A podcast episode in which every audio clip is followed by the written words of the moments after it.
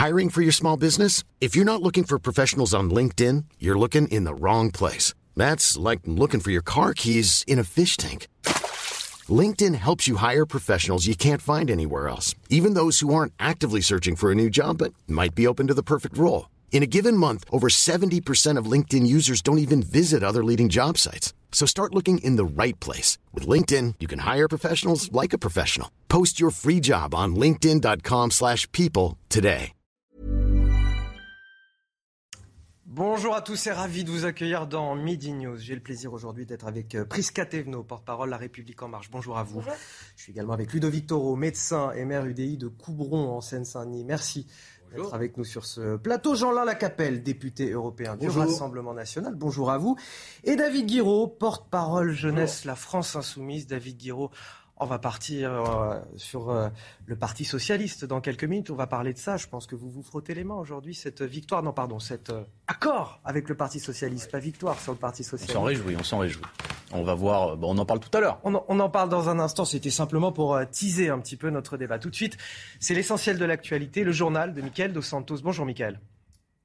Bonjour Anthony. À la une de l'actualité aujourd'hui, une enquête a été ouverte euh, suite au décès d'une spéléologue lors d'une sortie scolaire dans les cuves de Sassenage en Isère, bloquée euh, plusieurs heures. Elle a été emportée par la crue après avoir sauvé une adolescente.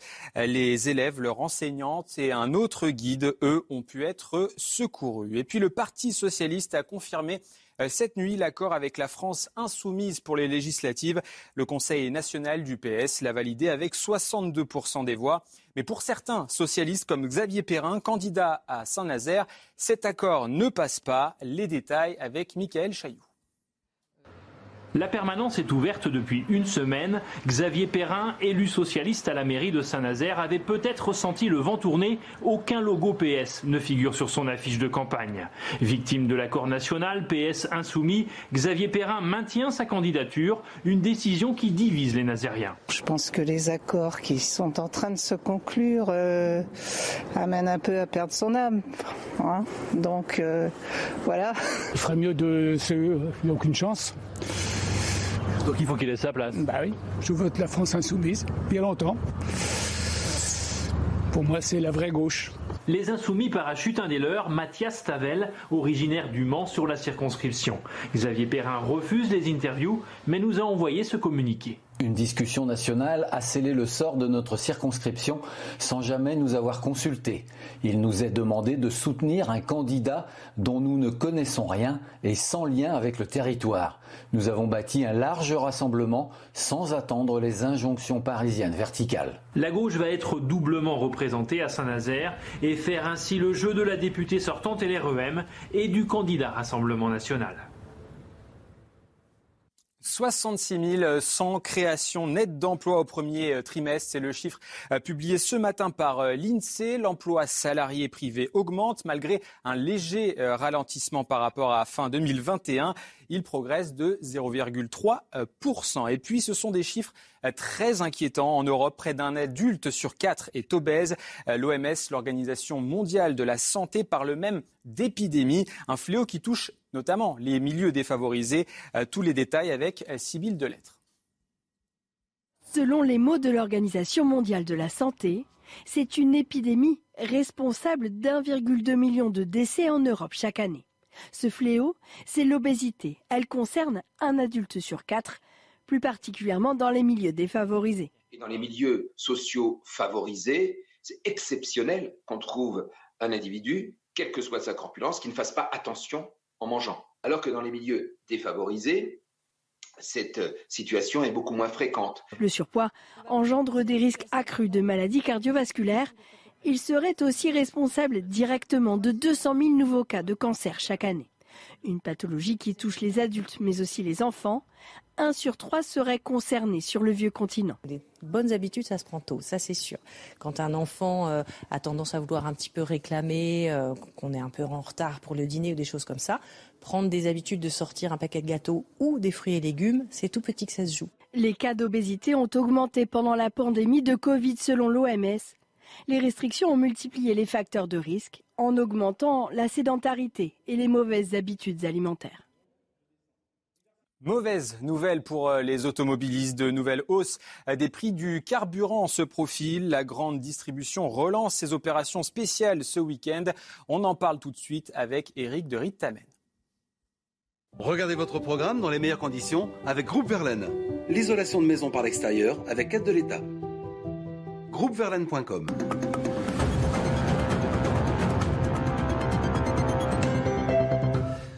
Effectivement, avec les vacances, avec euh, le week-end qui arrive, eh bien, tout le monde est très attentif au prix du carburant. Alors, la chaîne Casino a annoncé euh, euh, tout à l'heure qu'elle reconduisait son offre de prix du carburant à 85 centimes le litre. Ça paraît énorme, mais en fait, il y a la différence du prix entre le prix affiché à la station et les 0,85 centimes. Eh bien, cette différence sera donnée sous forme de bon d'achat à dépenser bien sûr dans le magasin. Carrefour et Leclerc, eux, annoncent la reconduction des offres spéciales Et la chaîne Total, elle, se projette plus sur l'été prochain avec un rabais de 10 centimes pour tous les automobilistes qui utiliseront donc les stations Total sur les autoroutes. Alors c'est vrai que le pétrole monte. Je regardais les, les prix tout à l'heure. Eh bien le, le baril Brent repart à la hausse. Il a encore gagné, vous le voyez, 2 euh, dollars en l'espace de la nuit, hein, 113 dollars euh, tout à l'heure. le sans-plomb, bien sûr, on le voit en une semaine plus 5 centimes, le gazole plus 6 centimes. Alors, deux raisons, vous le savez bien, avec bien sûr l'embargo euh, sur le pétrole russe qui est en cours de signature par l'Union européenne, même si la Hongrie est contre. Et puis aussi, un point dont on ne parle pas ou peu, c'est l'euro qui baisse, qui baisse. Et donc, euh, face au dollar, eh les importations euh, françaises pèsent de plus en plus lourd et donc ça renchérit les coûts. Je termine par un point. On le sait, l'été prochain, les 18 centimes accordés par l'État devraient s'arrêter. La date du 31 juillet a été décidée. Espérons qu'il y aura un changement euh, de décision concernant la date parce que ça tombera bien sûr en plein milieu de l'été. Vous avez regardé votre programme dans les meilleures conditions avec Groupe Verlaine, l'isolation de maison par l'extérieur avec aide de l'État. Groupeverlaine.com Midi News avec euh, Jean-Lin Lacapelle, David Guiraud, Prisca Thévenot et Ludovic Toro pour évoquer l'actualité. On ouvrira dans quelques minutes une page politique notamment pour parler de cet accord entre le Parti socialiste et la France insoumise. Mais tout d'abord, je voudrais commencer avec cette terrible affaire de, de, viol en pleine rue à Nancy. Le viol d'une jeune femme de 22 ans. Le suspect a été interpellé, c'est un homme de 37 ans. Et on apprend qu'en 2010, il avait été condamné à, à 20 ans de réclusion criminelle pour avoir tué une grand-mère de 82 coups de couteau. 2010, 20 ans de prison, faites le calcul, on est en 2022, le compte n'y est pas vraiment. Et c'est la société qui en en l'occurrence cette jeune fille de 22 ans. Le récit est signé Valérie Labonne. Le 27 avril dernier, à Nancy, vers 22h30, une jeune femme de 22 ans rentre chez elle après sa journée de travail quand un homme la menace d'un couteau et la viole.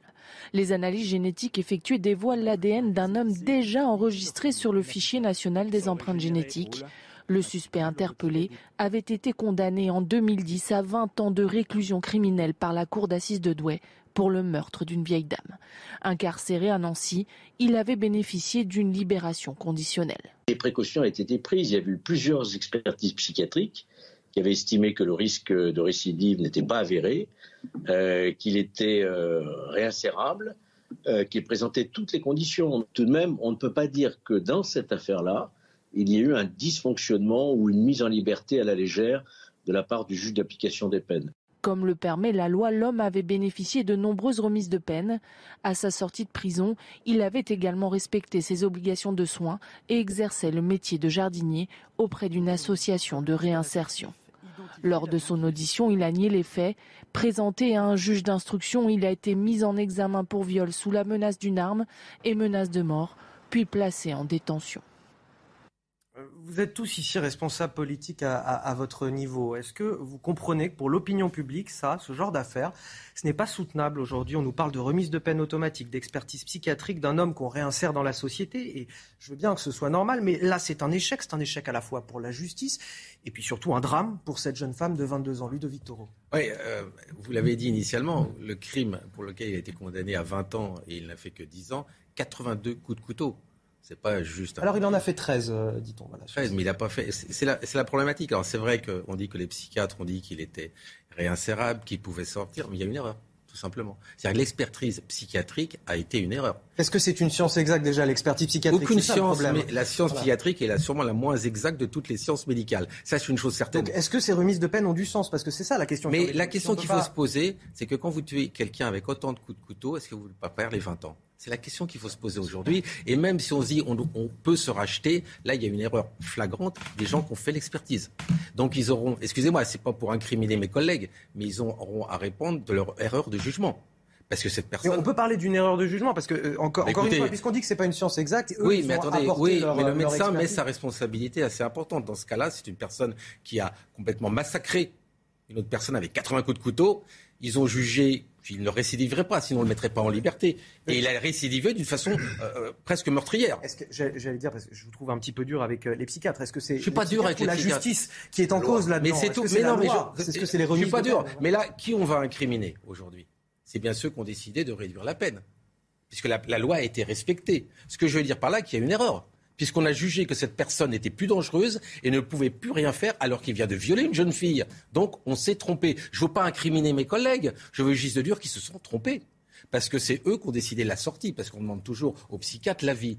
Donc c'est vrai qu'il a suivi, mais à un moment il a craqué. Donc on n'a pas on n'a pas émis le bon jugement médical, mais on se trompe toujours. Euh, Tous les médecins se trompent régulièrement, mais c'est bien évident que la décision a été prise d'un côté médical et non judiciaire, que la justice s'est appuyée sur la sur le Et sur le bon comportement également de l'individu, Oui, c'est mais- bien comporté. Voilà. Et- et- oui, mais c'est ça qui est terrible. On a, on a une justice qui est vraiment généreuse, parce que là, on a l'illustration quand même du, à la fois du laxisme judiciaire et de la faiblesse aussi de la loi dans certains, dans certains cas.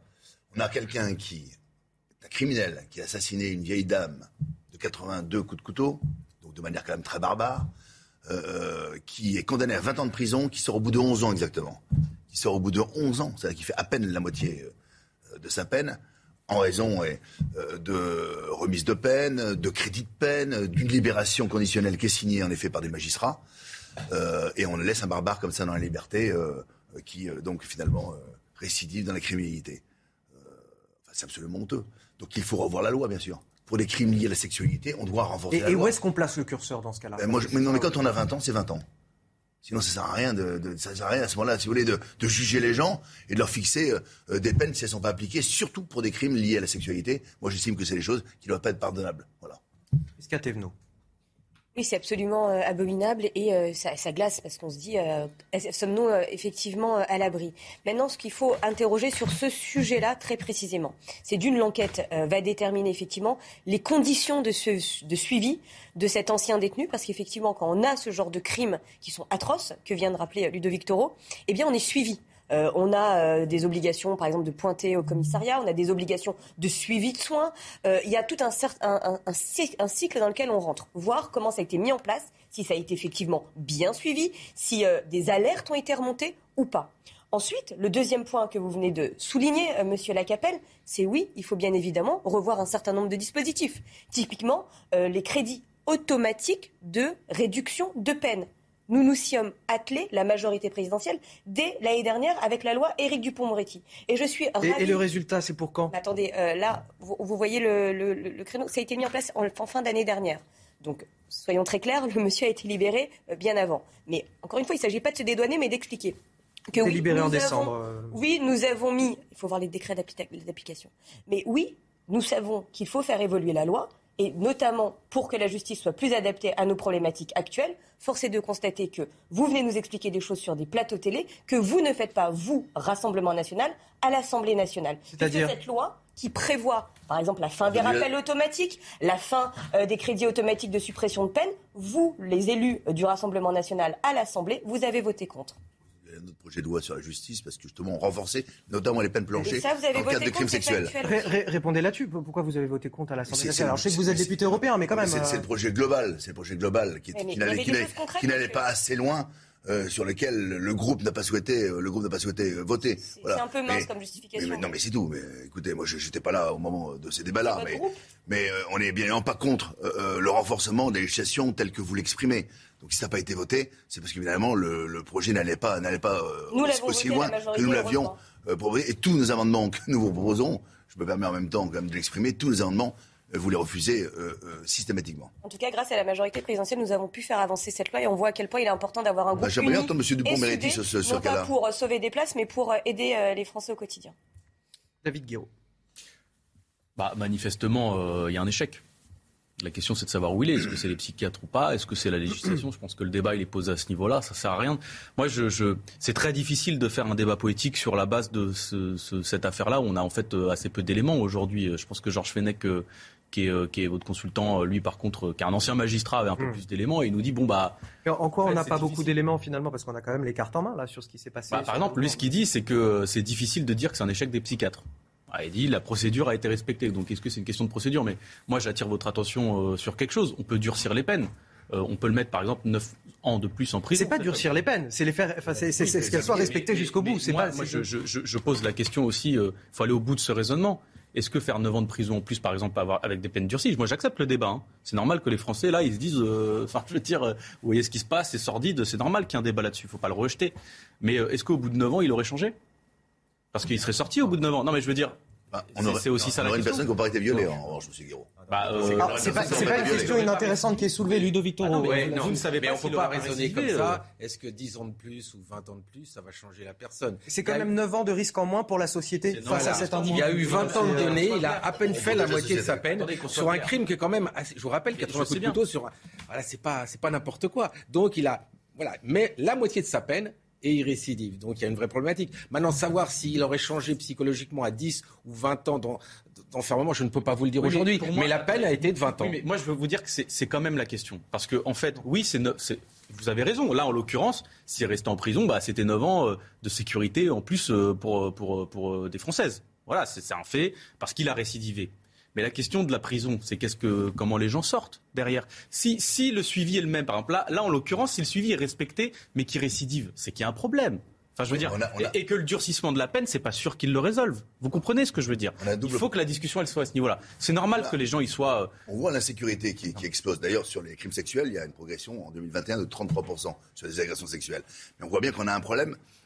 Euh, nous, qu'on résume autour de la triple certitude, en fait. La certitude de, de, de, la poursuite, euh, de l'interpellation, euh, et ça, on peut compter sur les forces de l'ordre pour exercer leur mission.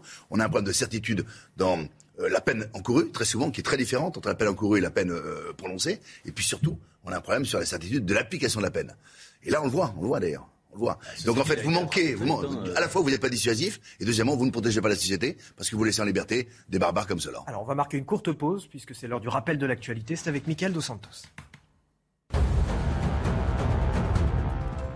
Plus de 500 évacués à Mariupol ce vendredi. Plusieurs personnes retranchées dans la Syrie Azovstal ont été évacuées. Le site est l'une des dernières poches de résistance ukrainienne dans cette ville stratégique du Donbass. Une centaine de civils étaient déjà partis le week-end dernier. Puis l'Ukraine qui va recevoir plus de 6 milliards d'euros. Réunis au cours d'une conférence internationale à Varsovie, des donateurs ont décidé de soutenir financièrement le pays. La Commission européenne a annoncé elle un don de 200 millions d'euros. La France, une aide supplémentaire de 300 millions. Et puis l'OM ne jouera pas la finale de l'Europa Conference League. Ultra euh, dominateur mais vite privé de Dimitri Payet, blessé. Marseille n'est pas parvenu à refaire son retard sur le Feyenoord de Rotterdam. Score final 0-0. Les Phocéens visent désormais la qualification pour la Ligue des Champions. Et on poursuit donc sur cette affaire euh, de, viol terrible à Nancy d'une jeune femme de 22 ans. Le suspect, un homme de 37 ans, avait été condamné en 2010 à, 20 ans de réclusion criminelle. Sauf que voilà, il est sorti au bout de voilà d'un peu plus d'une dizaine d'années de, prison, 13 ans. Le compte n'y est pas manifestement, puisque voilà, il sort de prison et il viole cette, euh, jeune femme.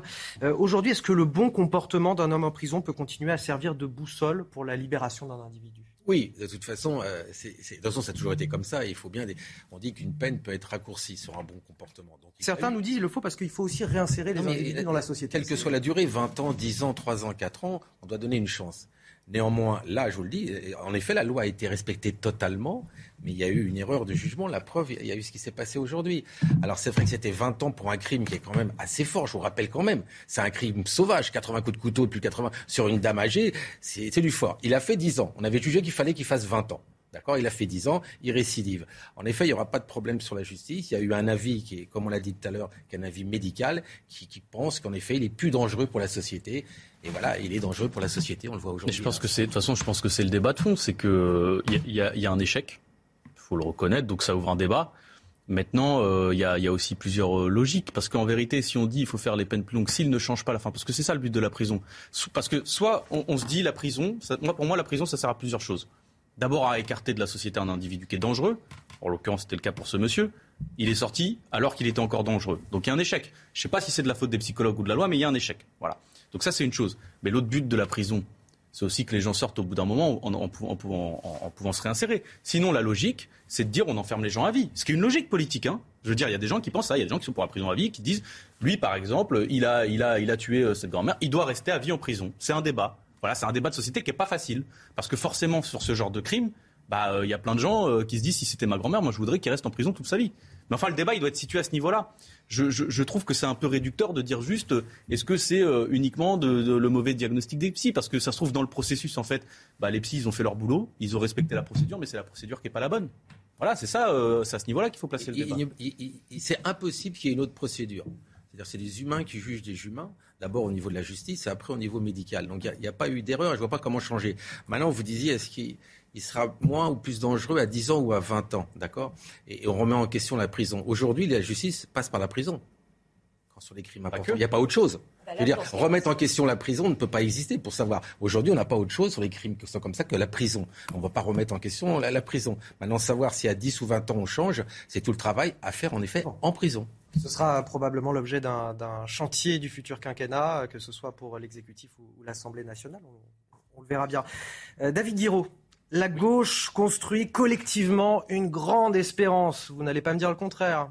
Ce sont les propos de, Pierre Jouvet, le négociateur du Parti socialiste, qui se dit soulagé par cet accord signé avec la France insoumise. Alors, la gauche construit une grande espérance, certes, mais quelle gauche exactement? De quelle gauche on parle? Car il semblerait bien que la gauche socialiste euh, ne soit plus aujourd'hui. Est-ce qu'elle est encore là, la gauche socialiste, selon vous? Ça, il faut que vous le demandiez à un responsable du Parti socialiste. Bah, normalement, si vous, si vous avez négocié avec la gauche socialiste, c'est qu'elle bah, est censée exister encore à l'issue de l'accord. J'imagine que vous n'avez pas négocié une ah bah, disparition du Parti socialiste. mais moi, je suis pas responsable du Parti socialiste. Donc ça, il faut demander si. un petit peu quand même ce qui se passe. Euh, non, mais nous, écoutez, nous, c'est simple. Euh, oui, il y a un espoir qui est en train de se lever, parce que c'est pas un accord euh, euh, comme ça, quoi. Je veux dire, en fait, c'est un accord où on s'est mis d'accord sur le programme. C'est pas que les législatives et les circonscriptions. C'est qu'est-ce qu'on fait pour changer la vie des gens? Et est-ce qu'on se donne les moyens collectivement de changer la vie des gens? Aujourd'hui, il y a un accord qui a été signé entre les organisations politiques importantes de la gauche, Europe Écologie Les Verts, le Parti Socialiste, le Parti Communiste, et puis l'Union Populaire de Jean-Luc Mélenchon, pour dire quoi? Pour dire notre programme, il peut être majoritaire. La retraite à 60 ans, ça parle aux gens parce que les gens sont fatigués. L'augmentation des salaires, ça parle aux gens, parce que les gens méritent d'être traités dignement et de vivre dignement. Le blocage des prix, ça parle aux gens, parce que c'est pas normal que ce soit les citoyens qui payent cette augmentation des prix.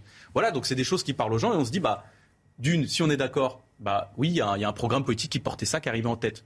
Donc c'est aussi le rôle des autres organisations. Et l'Europe, et la laïcité, et les institutions. Le Parti socialiste a, semble-t-il, et moi c'est l'impression que ça me donne, signé un petit peu sa, reddition hier soir euh, en Conseil national avec euh, euh, la validation de cet accord. On a 62% de ses membres qui ont voté pour une union, avec donc vous, les insoumis, également les écologistes et les communistes. Certains diraient que cette union est contre nature je vous avoue que je suis pas loin de le penser. Hein. Moi, ça me paraît quand même assez euh, contradictoire tout ça.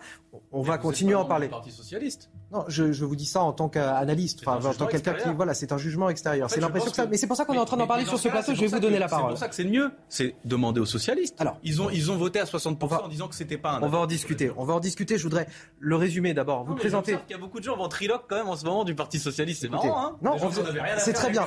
Vous, savez quoi On n'est pas on n'est pas des ventriloques.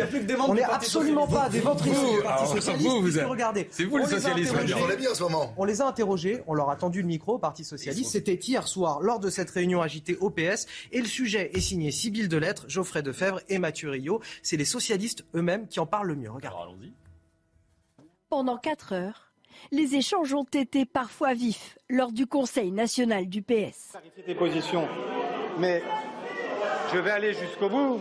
Mais finalement, c'est le rassemblement qui l'a emporté assez largement, avec plus de 62% des voix. Vous me demandiez si c'était historique. Ça l'est tout simplement parce que c'est la première fois que la gauche se retrouve depuis très longtemps unis pour une élection. Si certains opposants au texte ont décidé de respecter la décision du Conseil national. Nous aimons le Parti socialiste. Nous sommes attachés euh, à lui et euh, nous ne voulons pas en rajouter. D'autres ont clairement affiché leur mécontentement. Moi, je suis socialiste hein, et c'est pas cette direction qui s'est soumise à l'insoumission qui va me retirer mon brevet de socialisme ou alors qu'il le fasse. On attend de voir s'il y a un délit d'opinion. Hier soir, il y avait aussi des absents. En particulier, Carole Delga, la présidente de la région Occitanie, n'a pas pris la parole. Elle lançait hier soir à Montpellier la campagne des candidats de sa région, et ce même s'ils n'ont pas été retenus dans l'accord signé avec les Insoumis. Au Parti socialiste, il y a des statuts qui prévoient que toute candidature contre un candidat désigné par le Parti socialiste ou soutenu par le Parti socialiste est réputé euh, être sorti du Parti socialiste de lui-même. Tous les représentants de cette nouvelle union de la gauche se retrouveront samedi pour une convention et le lancement officiel de la campagne des législatives. Allez, je rentre dans le vif du sujet. La maison socialiste est-elle condamnée à brûler? Je trouve ça un peu à la fois hypocrite et grave. Hypocrite parce que c'est le mariage de la carpe et du lapin. Grave parce que c'est c'est pas l'alliance de la gauche, c'est l'alliance de l'extrême gauche contre la France. C'est ça qui est en train de, de, de, de, se réaliser, qui est en train de se former. C'est euh, l'extrême gauche. Ça vous fait rire, David Guiraud, mais il y a une question de fond sur, le, sur le. Je vais aller au bout de ma réponse. C'est l'extrême gauche parce que les gens, les gens doivent comprendre. C'est l'extrême gauche indigéniste. C'est l'extrême gauche qui prône le communautarisme.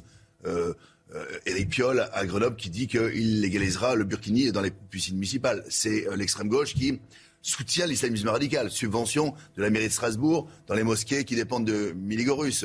C'est euh, l'extrême gauche qui veut désarmer euh, les forces de l'ordre. C'est l'extrême gauche qui veut régulariser les clandestins. C'est ça en fait que est, en train de se dessiner cette alliance-là. Il faut que les gens le comprennent. C'est l'extrême gauche en fait qui est, qui est en rupture avec les valeurs de la République. Si demain les gens votent pour ces gens-là, c'est euh, dehors, c'est le burkini dans toutes les piscines municipales et c'est le black bloc dans toutes les rues. Vous, êtes du Rassemblement national, vous êtes dans votre rôle. Non, mais attendez-moi, non, non, mais dans mon rôle. Il y a une, il y a une manière de, de, ne pas laisser les pleins pouvoirs à Macron, c'est de voter pour nos candidats en effet mm. et pour qui incarneront une véritable opposition, parce que c'est un peu hypocrite de dire qu'on est contre la retraite à 65 ans, alors qu'on a appelé à voter finalement Emmanuel Macron. C'est ce qu'on fait Mélenchon. réponse de David Guiraud. Parce que moi, il y, a un truc qui m'étonne et qu'il faudra, euh, qu'il faudra juste m'expliquer, c'est si on est vraiment un danger, etc. Mais pourquoi vous avez appelé euh, les insoumis à voter pour vous au second tour? Ça allait quand il fallait racoler des voix, hein? Il y avait du monde, hein? Ah là, au balcon, il y avait tout le monde. Et là, tout d'un coup, vous faites une, qu'est-ce que vous, rejetez une grande différence. je vous ai laissé parler. Qu'est-ce que vous rejetez en fait dans l'histoire? En fait, vous en avez rien à faire de cette alliance entre euh, le PS et, et la France insoumise. Personne n'en avait rien à faire à, l'époque. En fait, ce que vous rejetez, c'est le programme politique. Vous avez peur qu'il y ait une force politique aujourd'hui qui soit en capacité, effectivement, d'être majorité à l'Assemblée nationale, d'être majoritaire et de porter Jean-Luc Mélenchon Premier ministre. C'est ça qui vous fait peur. Et ça se voit, parce qu'en fait, y a, personne n'est en dynamique aujourd'hui à part nous. Pour une raison simple, c'est que nous, on a dit, on va au bout de notre projet, on n'arrêtera jamais de se battre. Et les gens ont capté quelque chose, c'est qu'on n'arrêtera pas de se battre pour la retraite à 60 ans et qu'on n'arrêtera pas de se battre pour le blocage des prix et pour tous les autres sujets qui nous intéressent et qui intéressent le quotidien des Français. C'est que nous, on mène la bataille jusqu'au bout. Je suis content, mais oui, vous n'avez pas répondu à ma question qui était la maison socialiste va-t-elle brûler? Là, vous réglez vos comptes, mais sinon, je parlais du Parti socialiste. à, à dit qu'on est dangereux, mais par contre, quand il faut voter pour un, mot de Ludovic Toro. C'est vrai. Un mot de Ludovic Toro et après, on part en pub on, va continuer sur ce sujet. Vous êtes modeste. Il y a un terme en médecine qui s'appelle phagocité. C'est des cellules qui absorbent tout et qui les digèrent. C'est ce que vous venez de faire avec ces trois parties. C'est clair, net et précis. D'accord? J'entends Pierre Jouvet, ils sont tous contents, je suis au Parti Socialiste, c'est un historique. Ah ouais, c'est historique le score, c'est clair. C'est historique de ne plus avoir de PS. Tous les... Parce que c'est quand même le deuxième parti de, France en nombre d'élus. Hein. Et là, on se retrouve qu'ils sont à vos pieds. Mais tant mieux, bravo, vous avez réussi cela. Si, ils sont à vos pieds. Allez, je vois vos sourires et je vois leur sourire. Et c'est pas les mêmes.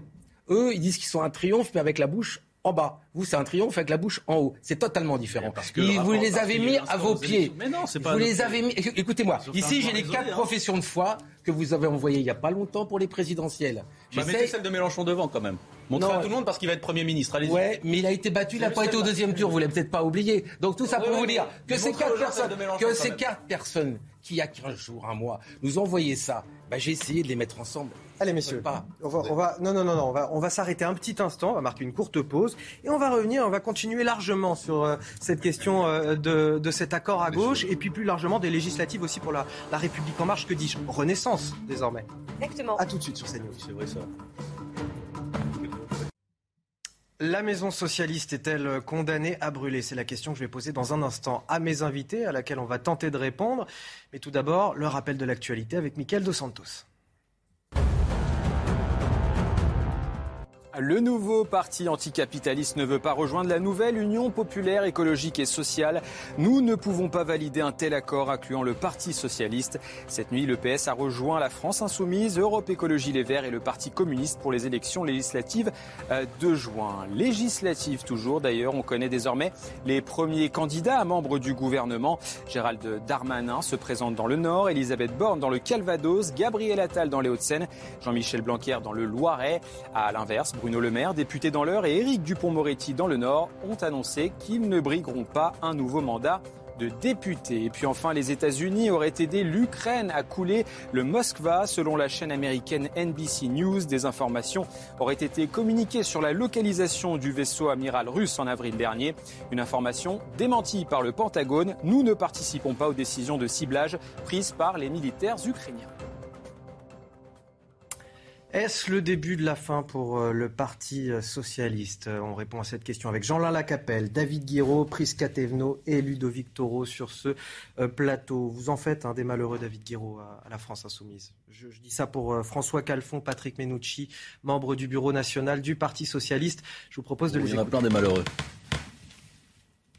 C'est à la fin de la foire qu'on compte les bouses. Eh bien, à la fin de la foire, c'est le 19 juin prochain. Nous avons déjà perdu euh, des patrons de territoire très importants. Euh, nous verrons combien de députés nous gagnerons. Nous avons mené euh, une bataille, nous l'avons perdue et nous n'avons pas l'intention, euh, comment dire, d'abandonner le Parti socialiste. Nous, y restons pour le faire changer euh, et nous comptons bien. Euh, après cette période, il y aura un congrès et c'est là où nous essaierons de reprendre la même parce que nous pensons que le Parti socialiste doit être un parti de gouvernement. Prisca Thévenot, chez Renaissance, vous pourriez pas leur faire un petit appel du pied là? En fait, c'est pas tant chez Renaissance qu'on fait un appel du pied, mais c'est plutôt à l'ensemble des Français qu'il faut s'adresser. Parce que là, on recommence avec les, euh, les mêmes euh, discussions qu'on faisait pendant la campagne des présidentielles, ces euh, petites discussions entre amis, en oubliant les plus importants, sont les Français pour lesquels ces élections ont lieu. Et donc oui, moi ce que j'entends aussi beaucoup, euh, c'est euh, vouloir faire barrage euh, pour que le président de la République réélu ne dispose pas d'une majorité pour mettre en place son programme. Et c'est là que ça m'étonne. Est-ce que à gauche, l'extrême gauche, peu importe, vous vous appelez comme vous voulez, on est contre la solidarité à la source, on est contre renforcer les moyens pour les plus fragiles, on est contre l'Europe. On est contre aussi continuer à œuvrer pour qu'il y ait plus de sécurité, plus de bleus, renforcer euh, les, euh, les, points de gendarmerie euh, sur nos territoires. Et c'est ça qui commence à m'interroger, c'est vouloir absolument contrecarrer le projet d'Emmanuel Macron. Finalement, c'est aussi ne pas répondre à des fondamentaux que vous étiez censé pourtant porter. Du genre la retraite à 65 ans, effectivement, bah, on la porte bah, pas. Du genre, du genre effectivement, reconnaître... Du, du, bah, on ne vous laissera pas pourrir la vie des gens. Voilà. Faites barrage à quelque chose qui est très simple, c'est-à-dire que ne pas reconnaître que notre système de solidarité aujourd'hui est en faillite et il va dans le mur, ça c'est condamner les générations à venir. et je trouve ça très drôle, très, très triste pour vous qui êtes porte-parole des jeunes. Bah oui, mais c'est quand même incroyable en fait. Pendant 5 ans, ça fait des dizaines et des dizaines d'années que toutes les associations disent que le non-recours au droit, c'est 10 milliards, c'est plus de 10 eh ben, milliards d'euros perdus par an. Et, Emmanuel Macron n'a rien fait de son quinquennat. Et là maintenant, on devrait, on devrait avaler la retraite à 65 ans parce qu'on nous dit on va faire la solidarité à la source, dont on n'a d'ailleurs aucune idée de comment ça va être fait, ni comment, ni aucune garantie. Ah, mais attendez, c'est quand même. On sait, on sait que les projets vous opposent, je pense. mais oui, pardon, mais il y a aucun moment vous ne répondrez à ma question. Est-ce la fin du Parti socialiste Parce que c'est la question de départ que je posais. Le sujet, c'est peut-être la fin d'une marque? Attendons voir ce qui se passe. C'est une réponse, ça déjà. C'est un début de réponse. Voilà, non mais attendons de voir. Et je le dis euh, franchement avec regret, parce que nous avons besoin euh, d'une gauche euh, républicaine en France pour animer les débats pour continuer à avancer sur un certain nombre de sujets. Maintenant, si c'est la fin d'une marque. Donc les socialistes euh, représentaient une gauche républicaine, laïque, euh, une gauche de gouvernement, c'est ça que vous dites? Oui, tout à fait et qu'aujourd'hui ce n'est plus le cas. encore une fois, ce que je suis en train de dire, non, attendez, on va pas, on va pas mettre tout le monde dans le même panier. On vous voyait dans vos reportages que tous les, toutes les personnes au Parti socialiste ne partagent pas cette volonté d'aller euh, s'unir sur fond de gros désaccords avec euh, la France insoumise. Là, ce qu'il faut voir, c'est qu'effectivement, il y a un sujet sur la marque Parti socialiste. Ce qui nous importe, ce sont les idées de la social-démocratie. Et je viens de l'expliquer juste avant, avec la solidarité à la source, mais avec l'ensemble des choses que nous avons pu mettre au cours du quinquennat précédent. Eh bien, les idées, les convictions, les projets pour les Français, ils sont incarnés effectivement au sein de La République En Marche et maintenant au sein de Renaissance. Eh ben, si les anciens du PS vous entendez, ils se retourneraient dans leur tombe. hein, Bah, parce que je vous là, rappelle ils que fut un temps où les congrès du PS, c'était la, la, la bataille était encore était d'autant plus violente qu'aujourd'hui, mais les congrès du PS à l'époque, c'était pour savoir si on a si on analysait 100 50% du pays ou 100%. hein. Je veux dire, on était autre chose. Donc là, en fait, effectivement, moi, je, je l'affirme, euh, c'est pas parce que vous faites la solidarité à la source qu'on va avaler la retraite à, à 65 ans. Voilà, on n'est pas d'accord avec votre projet, on n'en veut pas. Et de toute façon, le congrès du Vous PS, yeux, ça fait des années que personne ne le commande. Les socialistes, le les socialistes, s'il vous plaît, les socialistes ont-ils acté leur soumission aux insoumis Euh, Regardez ce que répond Olivier Faure, le patron du PS. Nous ne sommes pas devenus insoumis. Les écologistes ne sont pas devenus insoumis. Les communistes ne sont pas devenus insoumis. Pas plus qu'hier, ceux qui nous rejoignaient étaient devenus socialistes. Il faut maintenant dépasser et faire en sorte que dans les prochaines semaines, eh bien, les Françaises et les Français aient le sentiment de voir un front uni, une gauche unie, qui se bat pour eux et non pas les uns contre les autres. C'est un idéaliste ou un pragmatique, Olivier Faure? Il a quand même vendu tout l'héritage socialiste pour 70 circonscriptions. Il a raison, ils ne sont pas devenus insoumis, ils sont devenus surtout soumis. En fait, c'est ça la réalité des choses. Parce que c'est l'alliance quand même des renoncements. On a bien compris que cette alliance, euh, derrière, elle cache euh, un petit calcul euh, et, la protection de quelques sièges. Parce que c'est ça le véritable objectif finalement de cette alliance, de la part du Parti socialiste, des écologistes et autres. Ils ont tous un point commun, c'est qu'ils ont tous appelé à voter Macron. Tous. Donc ils porteront tous la responsabilité du désastre et du bilan de d'Emmanuel Macron. c'est pas vrai. C'est-à-dire la retraite à 65 ans, contre laquelle euh, ils simulent une opposition, eh bien, ils ont appelé à voter Emmanuel Macron, donc ils seront responsables de son application Macron, quand elle sera, quand Non, elle non, sera en attendez, débat à l'Assemblée nationale. Et moi, ce que je dis aux. Français, c'est le 12 et le 19 juin, ils peuvent créer, pour pas laisser les pleins pouvoirs finalement à tous ces gens-là, c'est créer une véritable opposition. Non, mais je vais on aller on est parti propos. sur la- la- C'est- la non, mais campagne, vous avez- mais on est sur ma campagne, je crois que c'est pour ça que vous invitez. c'est la retraite à 64 ans. Je, je crois, je crois qu'on peut, on peut créer une véritable opposition. Donc il faut que les Français votent pour nos candidats qui nous donnent la force d'avoir un groupe entend. massif à l'Assemblée nationale pour défendre leurs intérêts contre On la politique Ah, migratoire, contre pas- l'insécurité, contre le recul du pouvoir d'achat et contre question. la retraite à 65 ans. Alors, Tour. Oui, il faut se rappeler quand même les élus locaux. Aujourd'hui, il y a trois grands partis d'élus locaux. C'est le PS, les LR et l'UDI. L'UDI en troisième. Donc là, a- voilà, vous parlez, mais en fait, vous n'êtes pas sur le terrain. C'est-à-dire que les trois formations qui sont là ne sont pas sur le terrain, c'est les trois autres qui sont sur le terrain. Maintenant, c'est évident que le PS, vous les avez phagocytés, ils veulent absolument une représentation dans l'Assemblée, avoir un groupe de 15. Ils n'auront que 20 postes prenables. C'est même pas sûr qu'ils fassent un groupe aujourd'hui. Vous les avez mis à plat. Ils ont fait un score catastrophique au présidentiel. Et là, vous leur mettez encore plus la misère. Mais vous avez raison de sourire. C'est normal. C'est le jeu de la politique. Maintenant, pour moi, quand, attendez, entre Jaurès et Blum, jamais ils auraient comment dire, été aussi proches euh, de vous. Jamais ils auraient fait cette démarche et Vous ce pont. connaissez le programme de Jean Jaurès Non, mais attendez, attendez, Mais attendez. mais- Oui, mais mais- attendez, attendez, mais laissez-moi finir. Laissez-moi juste finir. Laissez-moi juste finir. Votre président a dit il y a un an, jour pour jour, que les écologistes, les socialistes et les communistes sont menteurs, hypocrites et fauchetons. Moi, j'oublie pas tout ça. À propos de quoi? Non, si, c'est pas n'importe quoi, c'est Jean-Luc Mélenchon qui l'a dit. quoi? Mais on propose tout, on traite pas les gens de fauchetons, de menteurs, et après, on est tous ensemble, on est des amis. Vous Oh, ça s'appelle la politique, là, ça, de Non, oui, mais excusez-moi, les- oui, mais eh ben, c'est là l'erreur. C'est que les Français, ils comprennent pas ces revirements. C'est-à-dire des gens qui se haïssaient avant et qui maintenant s'appellent en effet de la politique. Mais c'est peut-être pour ça que les gens ils votent plus aujourd'hui. C'est qu'ils comprennent plus la politique de ce type-là. Mais pourquoi Mélenchon il prend 7 points de, de cote de confiance dans les Mais sondages les attendez, mais c'est que vous ayez gagné. Je mais vous en bravo à vous. mais Mais, ce que je veux dire aujourd'hui, c'est que ça aboutit tous ces trucs-là à des gens qui ne viennent plus voter parce qu'ils comprennent pas. nous Ils- qui viennent pas voter mais maintenant. Mais non, je C'est suis-. On peut pas insulter des gens et après dire nous c'est nos que meilleurs amis. Mais Moi, je le fais pas dans ma vie et les Français ne le font pas. Mais attendez, excusez-moi, en, politique, en démocratie, mais c'est normal qu'on s'engueule.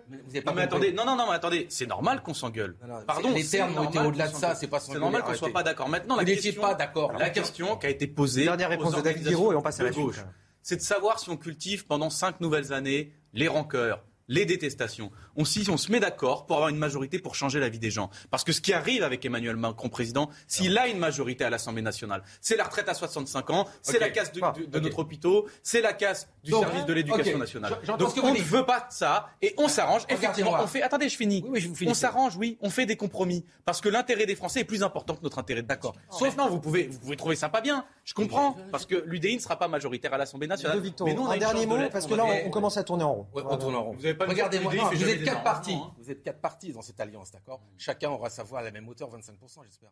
Comment ça? Bah, c'est clair ce que je viens de dire. Si vous, comme... non, mais vous me dites que vous êtes une grande alliance, vous écoutez tout le monde. C'est pas vous qui serez majoritaire avec vos idées. C'est un grand rassemblement de la gauche où Choca aura 25%. D'ailleurs, le seul qui n'est pas venu, c'est le Parti radical de gauche. Ah bah dites donc. Oui, mais encore une fois, dites donc, ne critiquez personne, c'est de la politique, tout le monde va avoir ses idées. Je vous pose la question en direct. Est-ce que vous donnerez autant d'importance sur les décisions à 25% sur les quatre partis? Tout le monde sera respecté puisqu'il y aura un intergroupe non, non, répondez à ma question. Bah, je réponds à votre question. Donc quand vous allez vous regrouper, il y aura 25% de voix pour chaque et pour porter des projets. Mais qu'est-ce que vous racontez? Attendez. Bah, je raconte ce que vous dites, c'est une belle union. Non, mais c'est pas une belle union. Attendez, non, mais là, là, vraiment, vous vous égarez parce que je ne sais pas comment vous comptez dans une discussion politique 25% pour toi, 25% pour toi.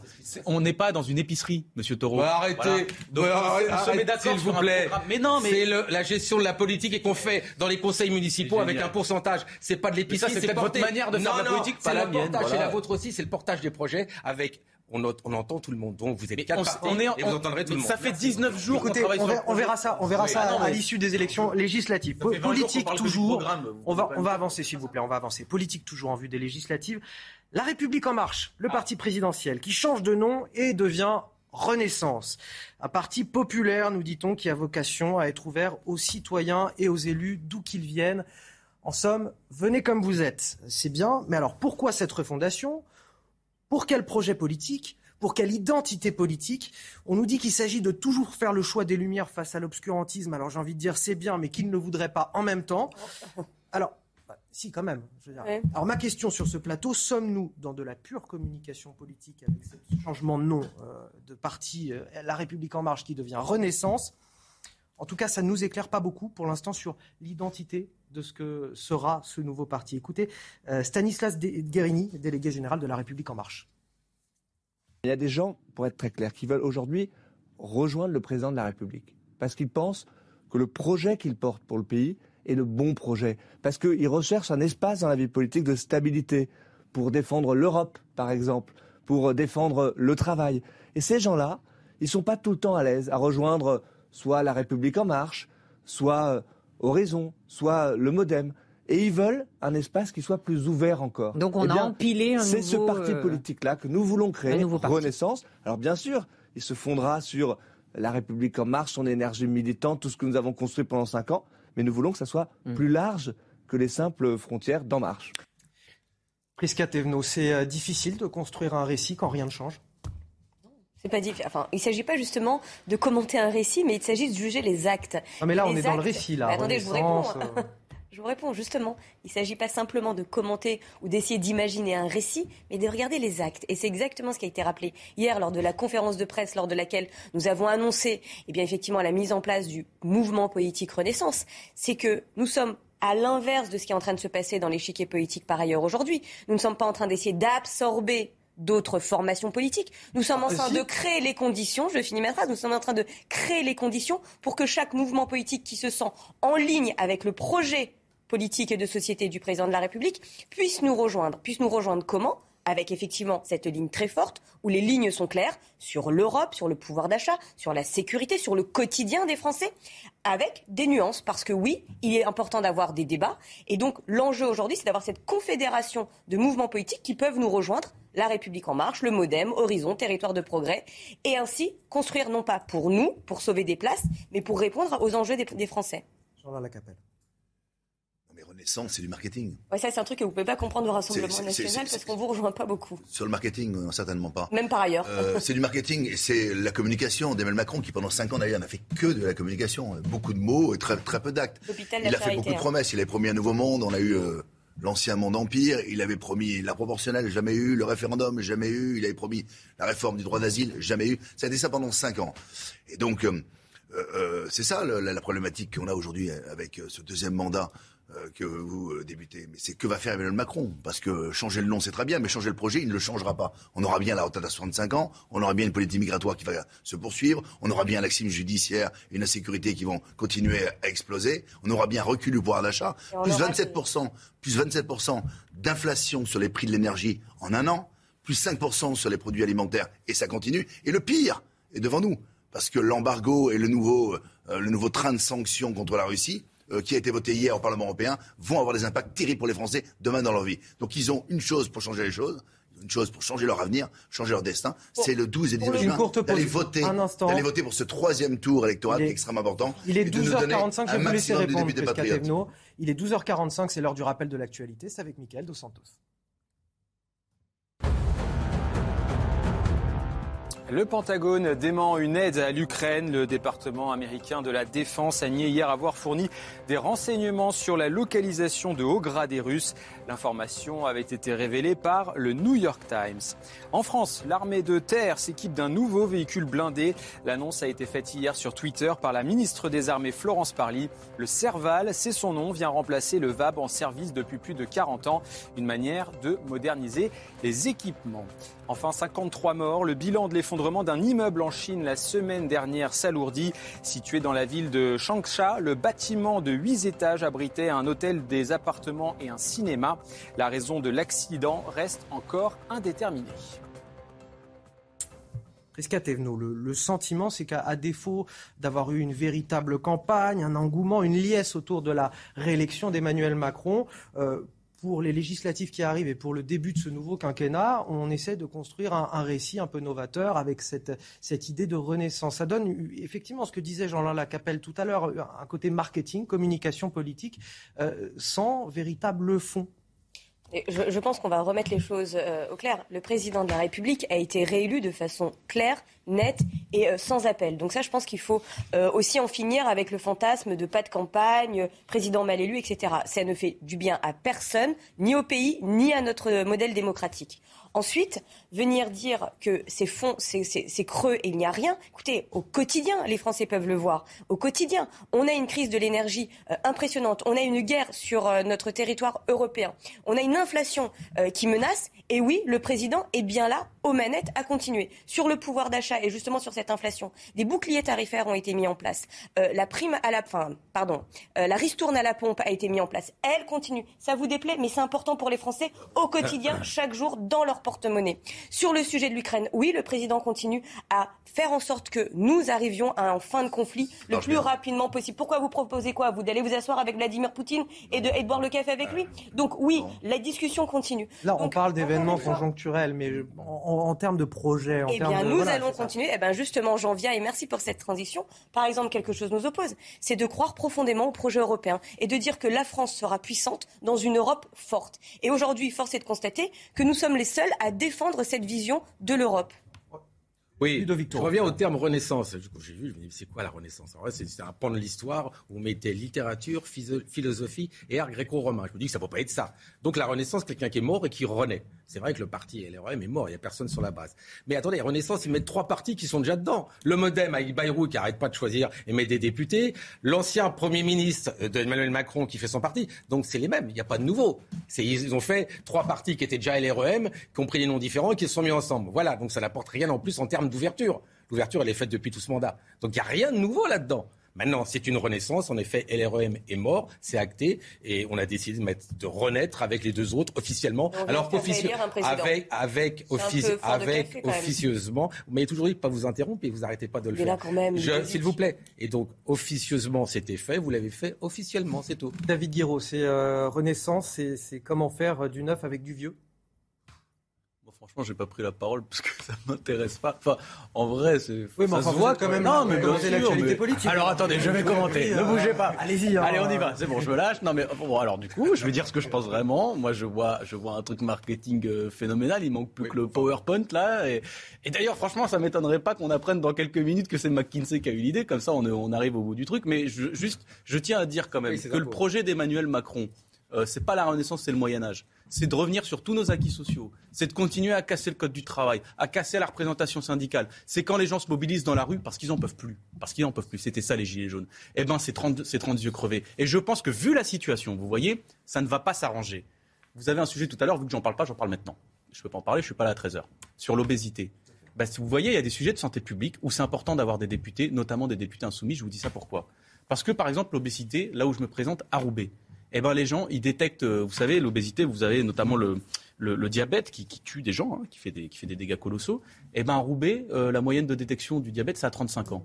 En- au, niveau de la, na- au niveau du pays, c'est 60. J'en- J'entends bien, Et mais on a fait une loi, justement, je vous dis pourquoi c'est utile. On a un député qui s'appelle Loïc Prudhomme, pendant le quinquennat, qui a fait une loi pour lutter contre la malbouffe. Parce que la malbouffe, c'est un fléau dans notre pays. Et malheureusement, on s'est retrouvé en face d'une députée hein, LREM. Je viens de l'exploser. C'est pas très grave.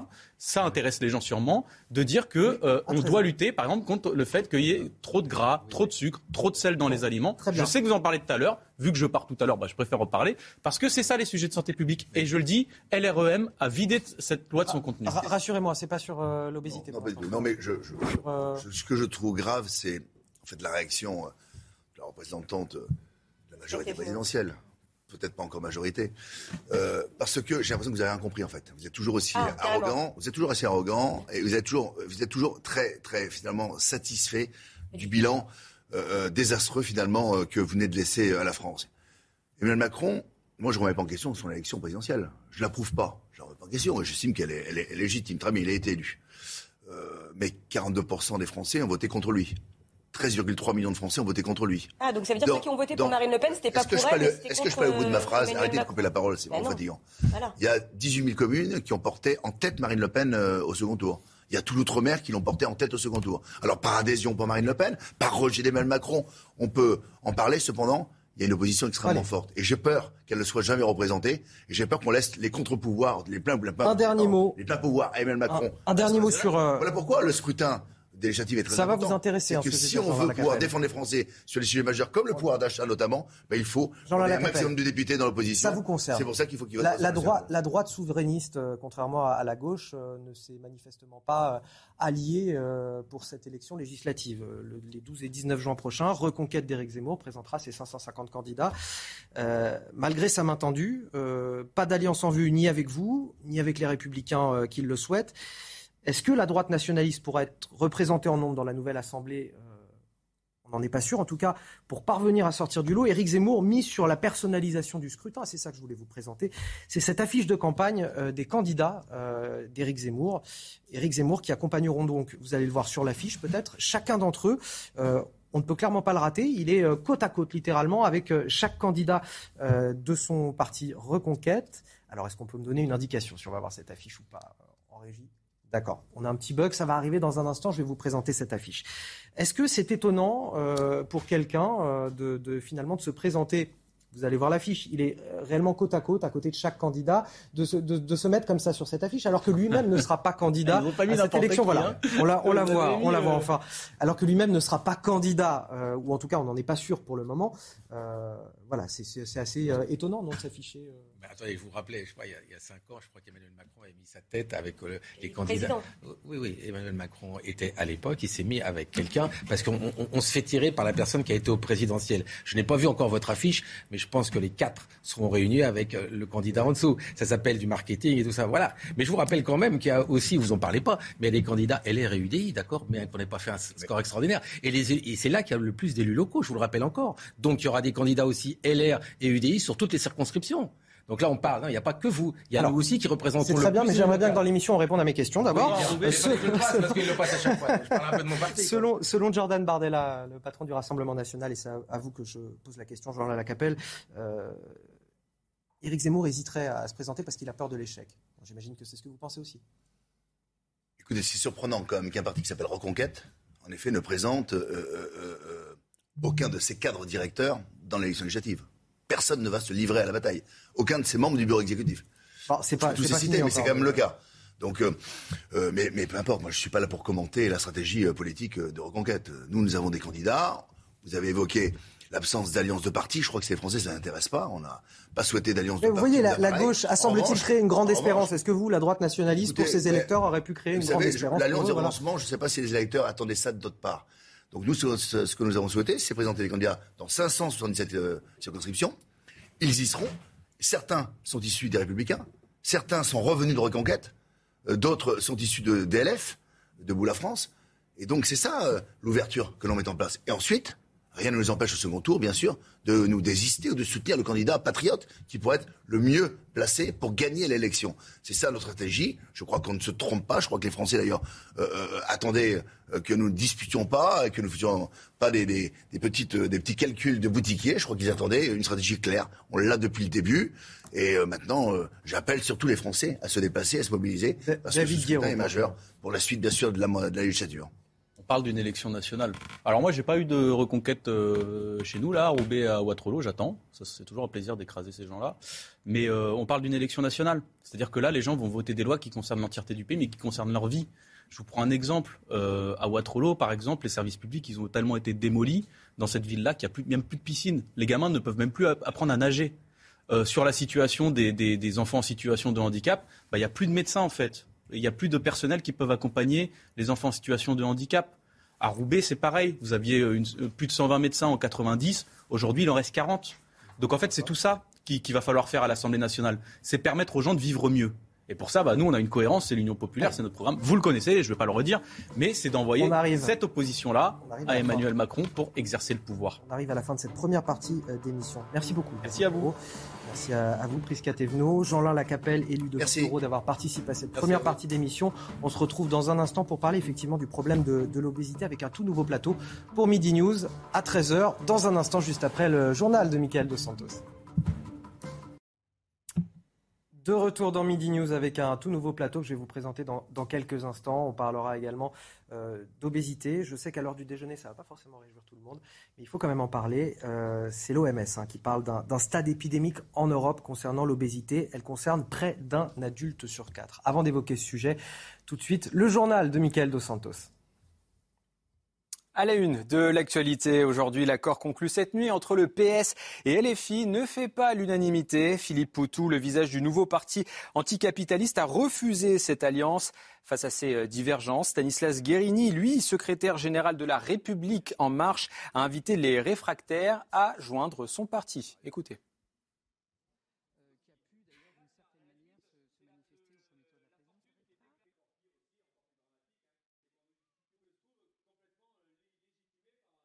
J'appelle les sociaux-démocrates, euh, qui étaient sincèrement convaincus de ce qu'a porté pendant des années le Parti mmh. socialiste. Moi aussi, j'ai été membre du Parti socialiste. Quand je vois que le Parti socialiste a abandonné tout simplement l'ambition d'être un parti de gouvernement, a renié ses convictions pour quelques circonscriptions, alors je dis oui, rejoignez-nous aux sociaux-démocrates. Une nouvelle gamme de la marque Buitoni au cœur de la polémique. Hospitalisée pendant six jours, une mère de famille de Perpignan a déposé plainte. Elle dit avoir consommé une pizza de la gamme Bella Napoli. Les résultats d'analyse ont prouvé la présence de la bactérie E. coli. Pour l'avocat de la famille, maître Richard Legrand, l'entreprise fait preuve d'un grand manque de communication. C'est quand même un produit de grande consommation. Euh, tout le monde peut consommer ce genre de produit. Euh, il y a quand même des, euh, on le voit, une, un élargissement euh, des gammes euh, qui peuvent être mises en cause dans le cadre de cette contamination. Je pense qu'il devrait y avoir des prises de, de des précautions qui devraient être prises. Invi... Didier Raoul s'évoque euh, les médicaments anti-Covid. Invité euh, ce matin sur le plateau de Pascal Pro, le microbiologiste et directeur de euh, l'IHU Méditerranée Infection de Marseille a dit ne pas comprendre pourquoi ils sont interdits en France. Écoutez. je vais reprendre la main nous avons un petit euh, problème technique en régime, mais c'est pas grave. On va commencer notre débat puisque tous mes invités sont présents sur ce plateau. J'ai euh, le plaisir d'accueillir Eric Schall, délégué général de l'UDI. Bonjour à vous. Je suis avec euh, Léo Desfontaines également, porte-parole de Fabien Roussel et secrétaire général du mouvement des jeunes communistes de France. Bonjour et merci d'être avec nous. Alexandre Nicolic, président du groupe Rassemblement National au Conseil régional du Centre Val de Loire et directeur des jeunes avec Marine. Et enfin, Marc Hainaut, journaliste chez Boulevard Voltaire. On va parler d'un sujet voilà, qui n'est pas forcément très réjouissant à l'heure du déjeuner, où ça va peut-être en culpabiliser certains, et on s'en excuse euh, par avance, euh, la question de l'obésité. Notre société est-elle vouée à être malade, malade de ce qu'elle mange D'après l'OMS, l'obésité a atteint un stade épidémique en Europe. Elle concerne près d'un adulte sur quatre. La crise sanitaire et les confinements ont bien sûr aggravé la situation. Je voulais vous présenter un sujet de Sibylle de lettres sur la question et on me dit en régie que le problème technique est réparé. Donc voici ce sujet de Sibylle de lettres sur la question de l'obésité en Europe et en France.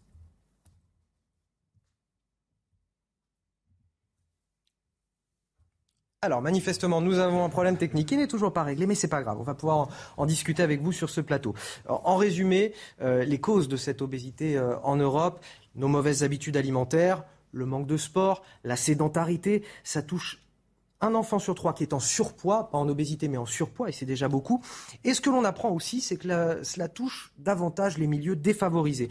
Alors pourquoi aujourd'hui euh, les catégories aisées de la population peuvent-elles faire attention quand les plus pauvres ne le font pas, ou plutôt ne le peuvent pas? Éric Schall alors, je ne vais pas forcément résumer euh, les choses de cette manière-là, mais vous avez raison de souligner quelque chose sur euh, les jeunes et notamment les plus jeunes, parce que on a également justement des, des jeunes en, de moins de 5 ans, enfin pas des jeunes pour le coup, des enfants de moins de 5 ans en surpoids dans une proportion de 8% de la population française. Donc c'est effectivement très inquiétant.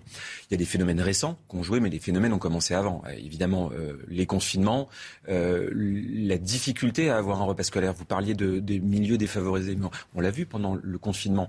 le repas scolaire à la cantine pour les enfants, c'était très important. Souvent, c'était l'occasion pour les familles d'avoir un vrai repas le midi et parfois de faire quelque chose un peu plus frugal euh, le soir. À partir du moment où vous perdez ce plat-là, on mange différemment, on mange moins bien et c'est un impact immédiat. Évidemment, il y avait le sport également. Mais si vous voulez permettre juste une chose, je pense que on traite aussi mal le problème parce qu'on n'ose pas forcément le traiter. Euh, les spots publicitaires. C'est-à-dire, ce que je veux vous dire, c'est par exemple les spots publicitaires. Je pense que c'est probablement un tabou parce qu'on ne veut pas, à juste titre, stigmatiser des gens qui souffrent d'obésité ou de surpoids. Surtout qu'il y a aussi des causes euh, héréditaires et génétiques à l'obésité. Il n'y a pas que des causes. Euh, les messages ne sont pas bons. Comportementales. On voit tous du matin au soir des publicités à la télévision pour des produits alimentaires. On ne va pas en faire la liste. On entend tous de manière subliminale les messages manger 5 fruits et légumes par jour, etc. Ce genre de choses. Mais en fait, on ne l'entend plus. Et je pense qu'il faudrait améliorer la communication sur le sujet. Il faut mieux traiter le problème pour que les gens en prennent conscience. Mais bien entendu, vous l'avez dit au départ, euh, on est diversement préparé à, en fonction de son milieu social, ses revenus, à pouvoir traiter ce problème. Alors je voudrais, avant de poursuivre notre tour de table, vous présenter ce sujet de, de Sybille Delette qui nous explique voilà, que l'obésité a atteint un stade épidémique en Europe. Regardez. Pour les parents de cette crèche des Hauts-de-Seine, pas toujours facile de faire la chasse au sucre. J'essaie d'éviter les sucreries, tout ce qui est euh, bonbons, euh, les chocolats. C'est vrai que bon, il y a tellement de sucre caché partout, en fait, du coup, donc on peut pas trop, euh, on est un peu perdu. Tout ce qui est jus de fruits, jus d'orange, tout comme ça. Moi, je me préfère à la limite lui donner une orange pressée, et au moins, je sais que c'est plus sain et plus équilibré. Oui. Ici, l'accent est mis sur l'équilibre des menus, élaborés grâce à l'aide d'une diététicienne. On essaye de faire de l'éveil alimentaire avec les enfants.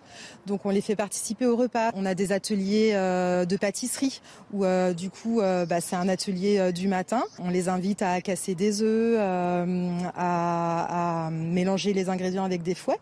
De bonnes habitudes qui doivent être enseignées à l'enfant dès son plus jeune âge, selon cette pédiatre. L'alimentation, la découverte de la diversification, c'est à 4 mois. Et c'est vrai que euh, dès 4 à 6 mois, euh, ben, les, parents vont avoir énormément de questions sur l'alimentation de leur enfant. Les 5 fruits et légumes par jour, hein, c'est une bonne base. Et aussi bien bouger.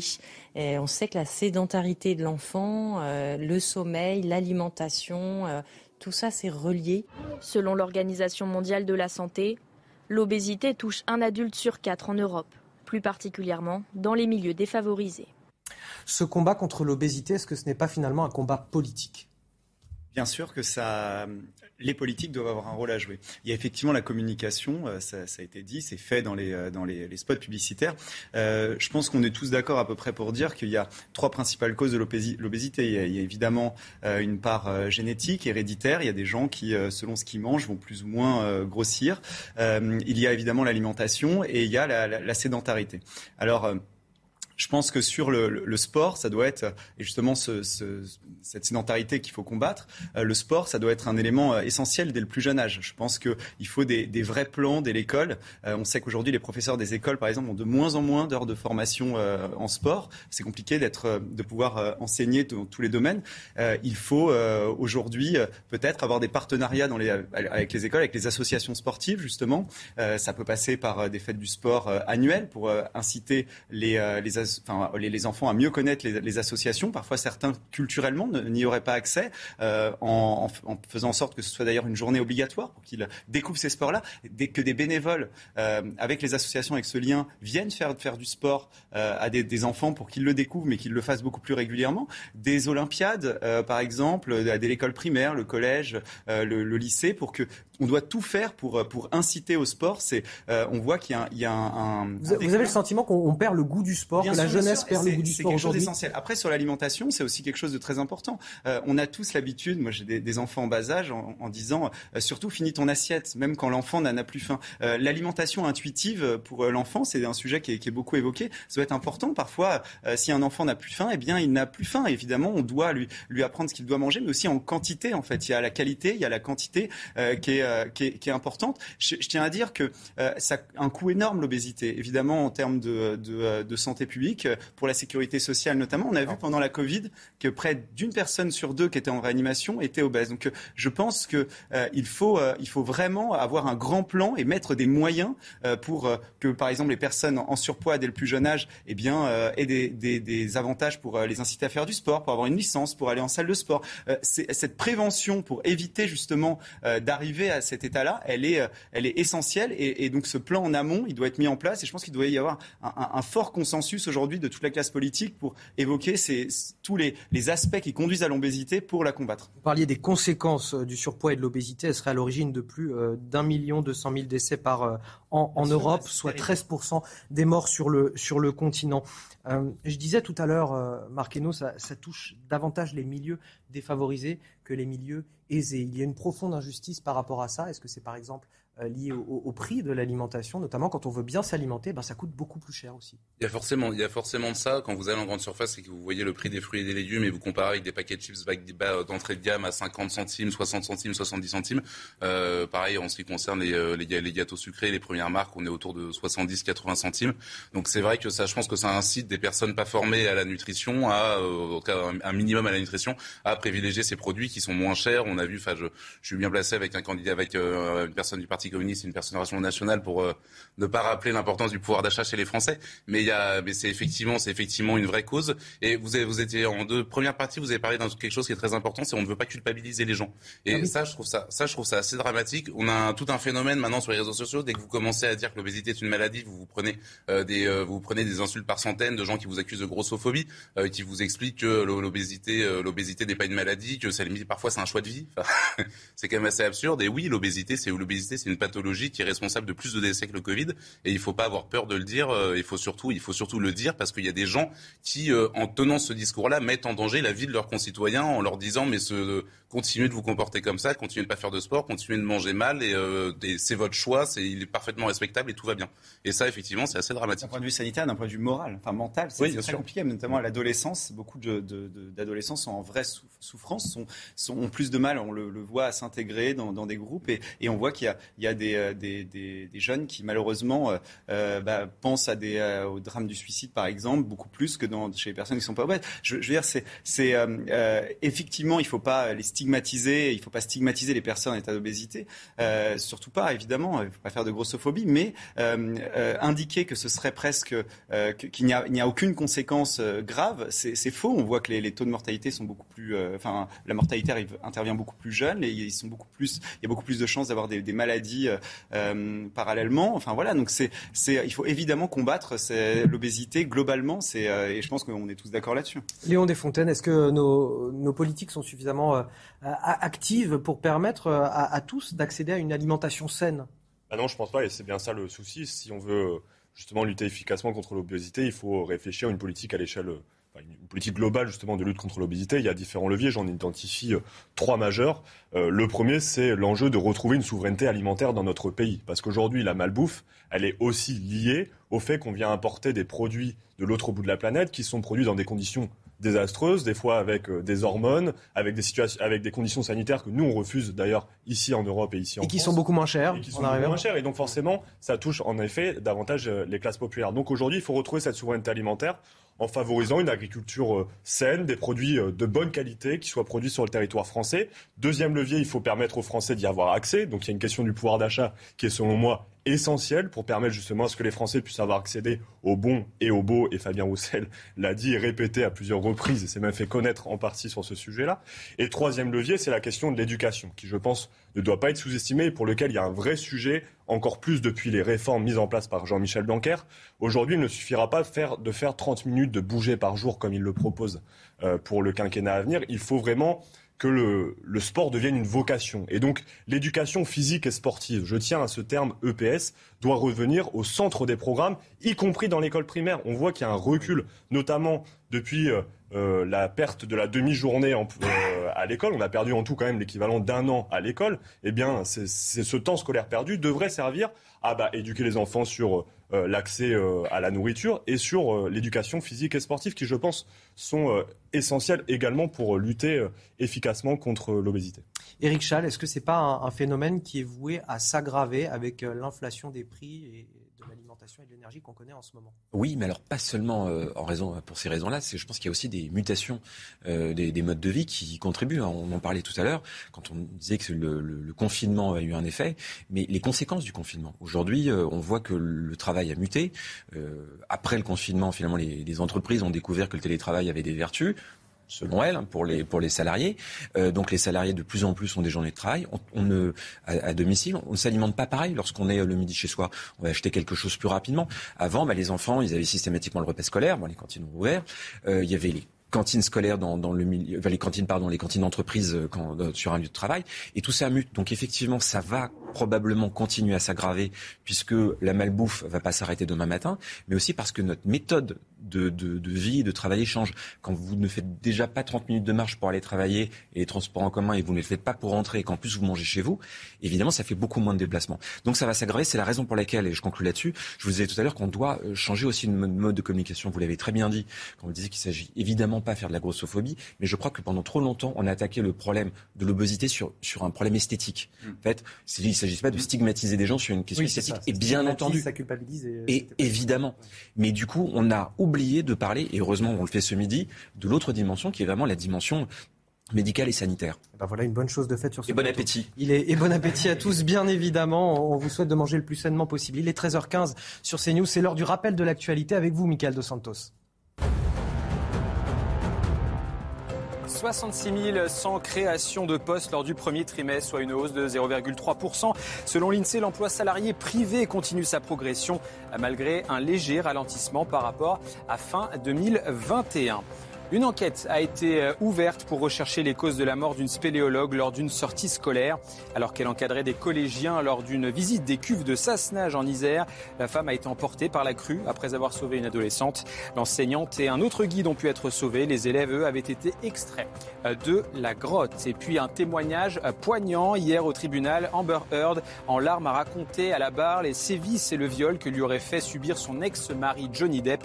Des faits qui se sont déroulés en Australie en 2015 un, mois après leur mariage. La comédienne a également affirmé que son ex-mari était sous l'emprise de cannabis et d'alcool. L'acteur la poursuit en diffamation. Que l'on soit professionnel ou, bricoleur du dimanche, vous l'avez sûrement remarqué dans les enseignes spécialisées, les prix des matériaux ont flambé, parfois du simple au double, vis en acier, tablettes en bois, câbles. On nous dit que c'est la conséquence de la guerre en Ukraine. Est-ce qu'il n'y a pas là aussi, et je vous poserai la question sur ce plateau, un petit peu d'opportunisme dans un secteur qui se porte tout de même très bien depuis les confinements liés à la crise sanitaire? Les explications et le reportage d'Olivier Gangloff et Thibault Marcheteau. Un canon comme ça, à la base, il coûte 17 bah, euros hors taxe, d'accord? Au jour euh, d'aujourd'hui, euh, il est presque à 35 euros. L'augmentation des fournitures de bricolage impacte énormément l'activité de cet artisan. C'est tout ce qui est matière première, tout ce qui est aluminium, tout ce qui est ferraille et tout ce qui est bois. Tout a augmenté bah, plus de 20%. Si cette hausse atteint les professionnels, elle se fait aussi ressentir dans les magasins de bricolage, là où les particuliers s'approvisionnent. À chaque livraison, on reçoit de bois nouveau donc on est obligé de refaire les prix, puisqu'en 48 heures, les, prix ont changé. En 10 mois seulement, la hausse des prix est flagrante. En mai 2021, 49,01 euros et en mars 2022, 60,04 euros. Pour les particuliers qui choisissent de se fournir eux-mêmes en matériaux, il faut parfois être réactif au risque de reporter ces travaux à plus tard. J'ai pu constater que les prix avaient largement augmenté. Et tant et si bien qu'il y a eu un moment une augmentation de 10% ce qui m'a obligé quasiment à signer très très rapidement le devis qui m'était proposé malgré l'augmentation, euh, tout simplement pour éviter que cette augmentation euh, ne soit amplifiée. Malgré la hausse des prix, le secteur affirme maintenir de très bons chiffres, et ce, depuis les derniers confinements. Alors on parlait de l'alimentation juste avant, il y a aussi les carburants et puis maintenant les, outils de, bricolage Ça fait beaucoup pour les Français. Est-ce que c'est vraiment la conséquence d'une situation géopolitique ou est-ce qu'il y a aussi des effets d'aubaine parfois? Écoutez, moi je veux pas jeter le discrédit sur euh, des entreprises, sur les producteurs. Ou, enfin, là, envoyer des prix, ça passait quand même du simple double, hein, de 17 à 35 euros. Euh. Je, moi, je, je, encore une fois, je dis, je veux pas jeter le discrédit euh, là-dessus. D'abord, premièrement, parce qu'effectivement, il y a une augmentation du prix des matières premières. On vient de citer deux, deux, volets, le, le, le, métal et le bois. tout le monde sait qu'il est extrêmement compliqué aujourd'hui s'approvisionner en bois. Toute la filière bois est en difficulté. Les pays sources, bah, on a du mal à acheminer. Et pour nous tous qui faisons de la politique, hein, on sait qu'en ce moment, on a besoin d'acheter par tonne euh, du papier et que toutes les imprimeries de France sont saturées. Donc la filière bois, en général, a ce problème-là. En revanche, ce que je voulais vous dire, indépendamment de savoir s'il y a une responsabilité ou pas euh, des entreprises sur le coup, ce qui nous importe tous, et là je crois qu'on sera absolument tous d'accord, c'est trouver le moyen de réindustrialiser le pays. C'est ça le principal sujet. Et avant de se poser la question de savoir comment on fait pour que euh, le coût de l'énergie, parce qu'évidemment il faut de l'énergie et de l'électricité pour produire du métal, mais il faut aussi euh, du bois et importer pour, euh, pour, pour, la filière bois.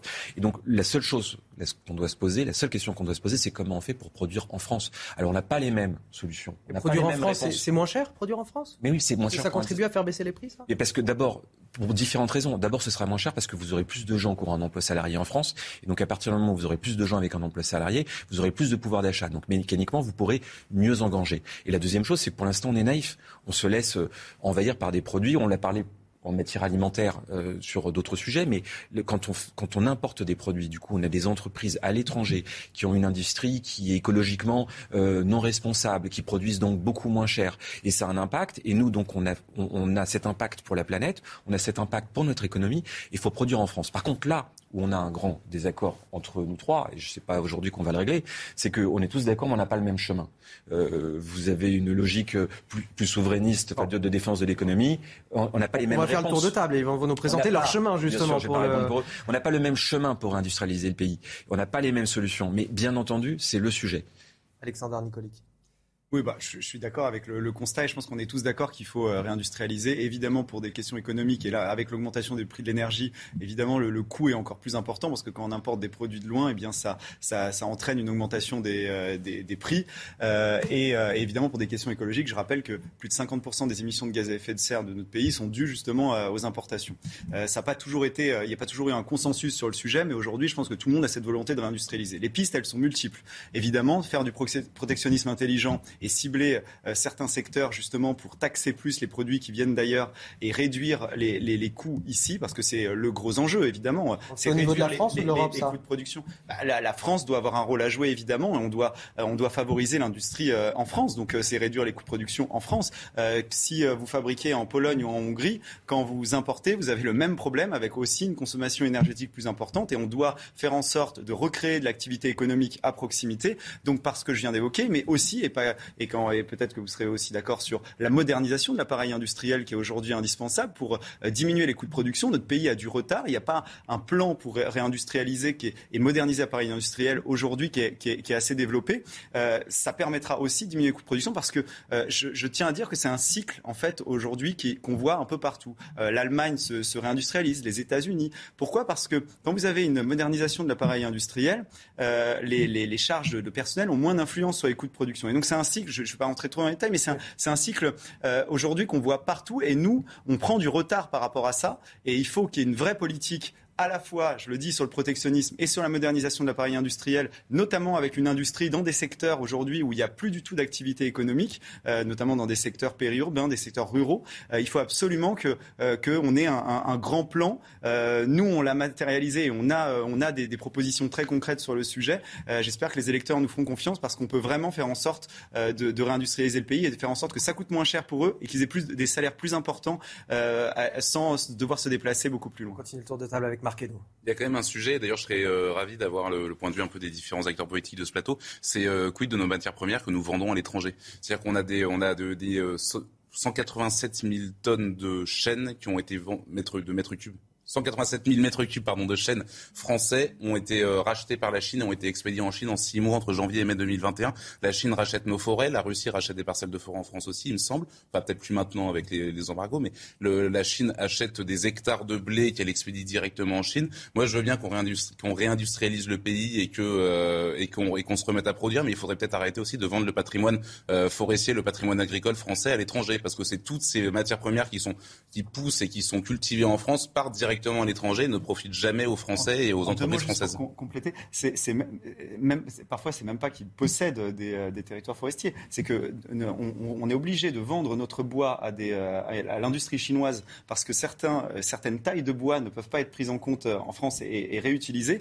Donc le bois part en Chine pour être pour, transformé, pour être transformé et nous revient en meuble. Donc enfin je veux dire évidemment il y a une aberration totale, mais il, nous, il nous reste une minute. Je voudrais je voudrais que, que Léon Desfontaines puisse s'exprimer sur cette question pour finir. Mais il faut même pas besoin d'aller aussi loin hein, sur la patate et les chips. Hein. Aujourd'hui, la France ne produit plus de chips quand même. On est obligé d'exporter nos patates produites chez moi, dans le Nord-Pas-de-Calais, Picardie, de l'exporter en, en, en, Belgique, qui soit transformé en chips et qu'on rapporte en Belgique. Il y a exactement le même problème. Sur le verre, on a des problèmes partout. Ah. Le tissu industriel français a disparu, est en train de disparaître et même a disparu. Moi, je viens d'Amiens, il suffit pas d'aller bien loin autour d'Amiens pour voir les stigmates de la désindustrialisation, ces usines qui sont reprises par la nature. Nous avons besoin de retrouver notre souveraineté économique à travers une réindustrialisation de la France. Et pour cela, nous, le levier qu'on voit, c'est notamment permettre aux entreprises françaises qui vont produire de l'emploi, qui vont répondre à des enjeux sociaux et environnementaux, de, de faire des prêts à taux zéro, voire même des, des, prêts bonifiés. Mais ça, ça passe par une nationalisation des banques. Et notre souveraineté nucléaire aussi. Euh.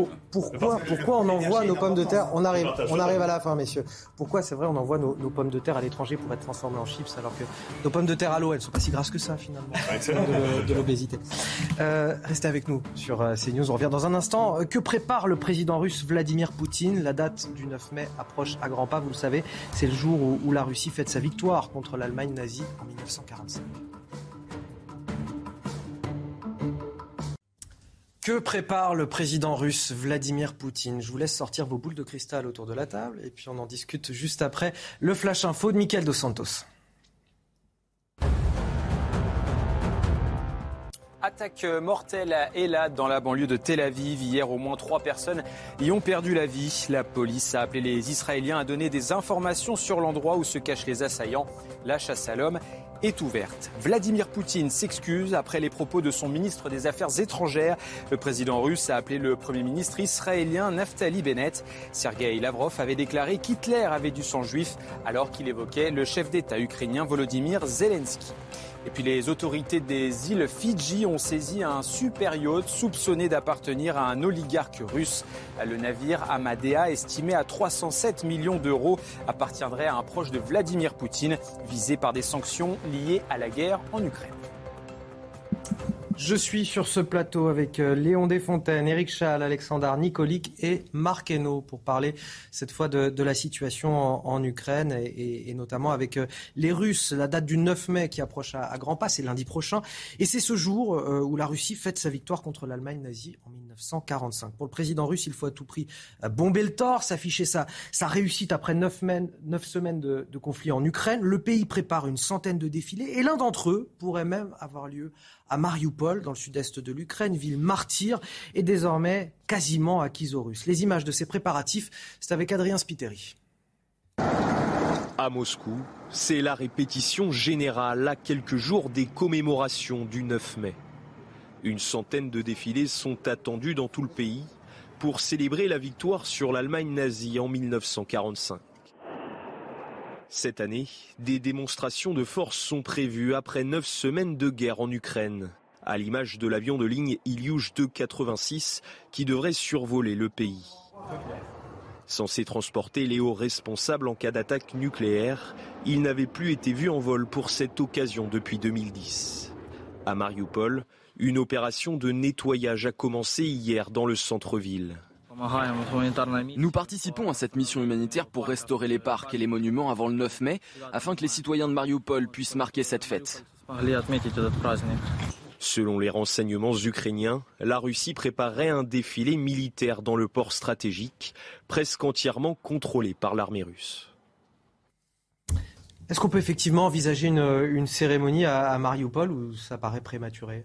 Écoutez, je, je, sais, je ne sais pas, on va voir, mais de toute manière, s'il y en a une, et ce sera comme probablement ailleurs en Russie, ce sera des, des cérémonies en fait Potemkin, parce que ça craque de toutes parts. Enfin, moi, il y a un truc qui me fascine, c'est que en France, on a, euh, en France et d'ailleurs dans, dans, les démocraties occidentales aujourd'hui, on a, on a cette idée que les démocraties seraient euh, plus faibles, euh, moins, moins capables de, de, lutter. Il y a une fascination de certains partis radicaux des deux côtés euh, pour les régimes autoritaires. Et d'ailleurs, cette fascination, on l'a vécue pendant des mois vis-à-vis -vis de Vladimir Poutine.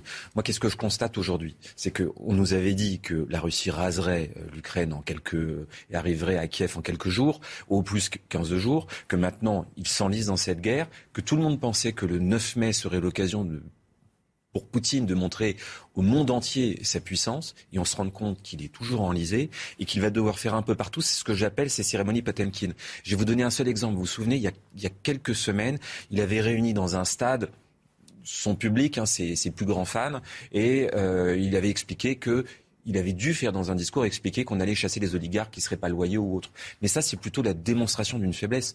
Heureusement que Vladimir Poutine est capable de mettre 50 000 personnes dans un stade. Heureusement, c'est un dictateur. Et en fait, derrière, ça craque de toutes parts. Moi, le seul pari que je me fixe aujourd'hui, c'est de savoir dans combien de temps en fait, il peut être destitué. Ces régimes autoritaires ne sont pas plus puissants que les démocraties et probablement qu'il ne tient à plus grand-chose. Il va essayer de masquer euh, les difficultés, masquer que tout craquelle, mais en fait, il n'y a plus rien qui tient réellement dans la Russie de Poutine aujourd'hui et c'est ça qu'on va devoir regarder. mais est-ce que ça ne le rend pas plus dangereux, ça, Vladimir Poutine? Ça, c'est la vraie question, c'est la question des diplomates. C'est comment on fait pour le plus dur dans une guerre, c'est savoir la finir, c'est savoir en sortir. C'est extrêmement complexe. Et dans une sortie de guerre, bien entendu, il y a, même si le mot a l'air d'être insupportable, y compris pour nos auditeurs, il y a la dignité de l'agresseur. Parce que si vous voulez, à un moment donné, que la guerre s'arrête, il faut faire en sorte de lui donner aussi une solution de sortie. Je suis pas diplomate, c'est pas mon métier. Mais bien entendu, une guerre se gagne rarement par l'écrasement d'un camp par l'autre. Il va falloir en sortir. Et, mais il est beaucoup plus faible que nous-mêmes nous l'imaginions au départ. Et c'est ça qu'on va voir le 9 mai. Marquez-nous justement, est-ce que cette euh, dignité pour Vladimir Poutine, elle, elle, elle, va se retrouver à travers une cérémonie à Mariupol qui permettrait peut-être une forme d'échappatoire et, et d'apaisement du conflit, avec une victoire en tout cas lui affichée euh, face à sa propre population? Alors pour rebondir sur ce que vient de dire monsieur, c'est vrai que l'humiliation de l'Allemagne au traité de Versailles en 1919 a été un des facteurs déclencheurs de la Seconde Guerre mondiale, donc euh, je rejoins assez cette analyse là-dessus. Après, Vladimir Poutine, de toute façon, il doit coller, euh, il doit coller au scénario qu'il a écrit et qui présente à, son peuple depuis le début. Euh, pour lui, l'Ukraine, pour lui, l'Ukraine, il l'a dit, est un pays, est un pays rempli de néo-nazis. Donc, en, en, déclarant la guerre à l'Ukraine, il déclare la guerre au nazisme. Quand on prend la situation de l'Ukraine pendant la Seconde Guerre mondiale, l'Ukraine avait accueilli l'armée allemande comme des libérateurs et avait donc affronté l'armée rouge. Donc, il y, a, une vision de l'histoire déjà qui n'est pas la même en Occident et en, Russie vis-à-vis, de cette période. Il est obligé, il est obligé de toute façon de, euh, il est obligé ce 9 mai, qui est la, date la plus importante pour la Russie, il est obligé de montrer que, son, euh, que l'invasion de l'Ukraine a fonctionné. Mariupol, en plus, a été symbolique puisqu'ils ont présenté ça comme, une, comme la dernière bataille entre les forces russes et les batailles, les, le bataillon néo-nazi Azov. Donc, il y a, pour lui, il y a un scénario à continuer d'écrire. Euh, il est obligé, effectivement, de sortir de cette crise en ayant rapporté quelque chose. On ne peut pas sacrifier comme ça des milliers de soldats pour rien. Et euh, c'est intenable et indéfendable. Donc, euh, il va essayer, je pense, effectivement, de faire de Mariupol le symbole de, euh, de la victoire de l'opération opération spéciale pour la guerre, pour l'horrible guerre qu'il a menée aux Ukrainiens. À Mariupol, les derniers soldats ukrainiens sont retranchés dans l'usine d'Azovstal et tentent encore de résister aux assauts russes. Regardez ce que dit le Premier ministre ukrainien. À Mariupol, à Azovstal, la situation est actuellement critique. Les troupes russes bombardent Azovstal et tentent continuellement d'attaquer. Hier et aujourd'hui dans la nuit, les Russes ont tenté de pénétrer sur le territoire. Nos soldats se défendent héroïquement. La résistance se fait jusqu'à la dernière balle, jusqu'à la dernière force. On va aborder le, le, volet des sanctions. La Commission européenne qui a proposé un, embargo progressif de l'Union européenne sur le pétrole et les produits pétroliers russes d'ici fin 2022. Voilà qui suscite aujourd'hui la colère du Premier ministre hongrois Viktor Orban. Selon lui, Bruxelles a franchi une ligne rouge et porte atteinte à l'unité européenne. La Hongrie, c'est vrai qu'elle est dépendante à 65% du pétrole russe Un embargo serait équivalent à une bombe nucléaire lancée sur l'économie hongroise, c'est ce que dit Viktor Orban. Est-ce qu'il a raison de défendre sa position et défendre le ah, pouvoir d'achat en même temps il défend des Hongrois de son pays, le pouvoir d'achat de, son pays, euh, euh, et, on devrait en faire de même. Euh, c'est pas moi qui le dis, d'ailleurs, c'est Bruno Le Maire qui est très inquiet et qui dit le, le, pire est à venir et qui a pu exprimer hier son, son inquiétude pour l'économie française.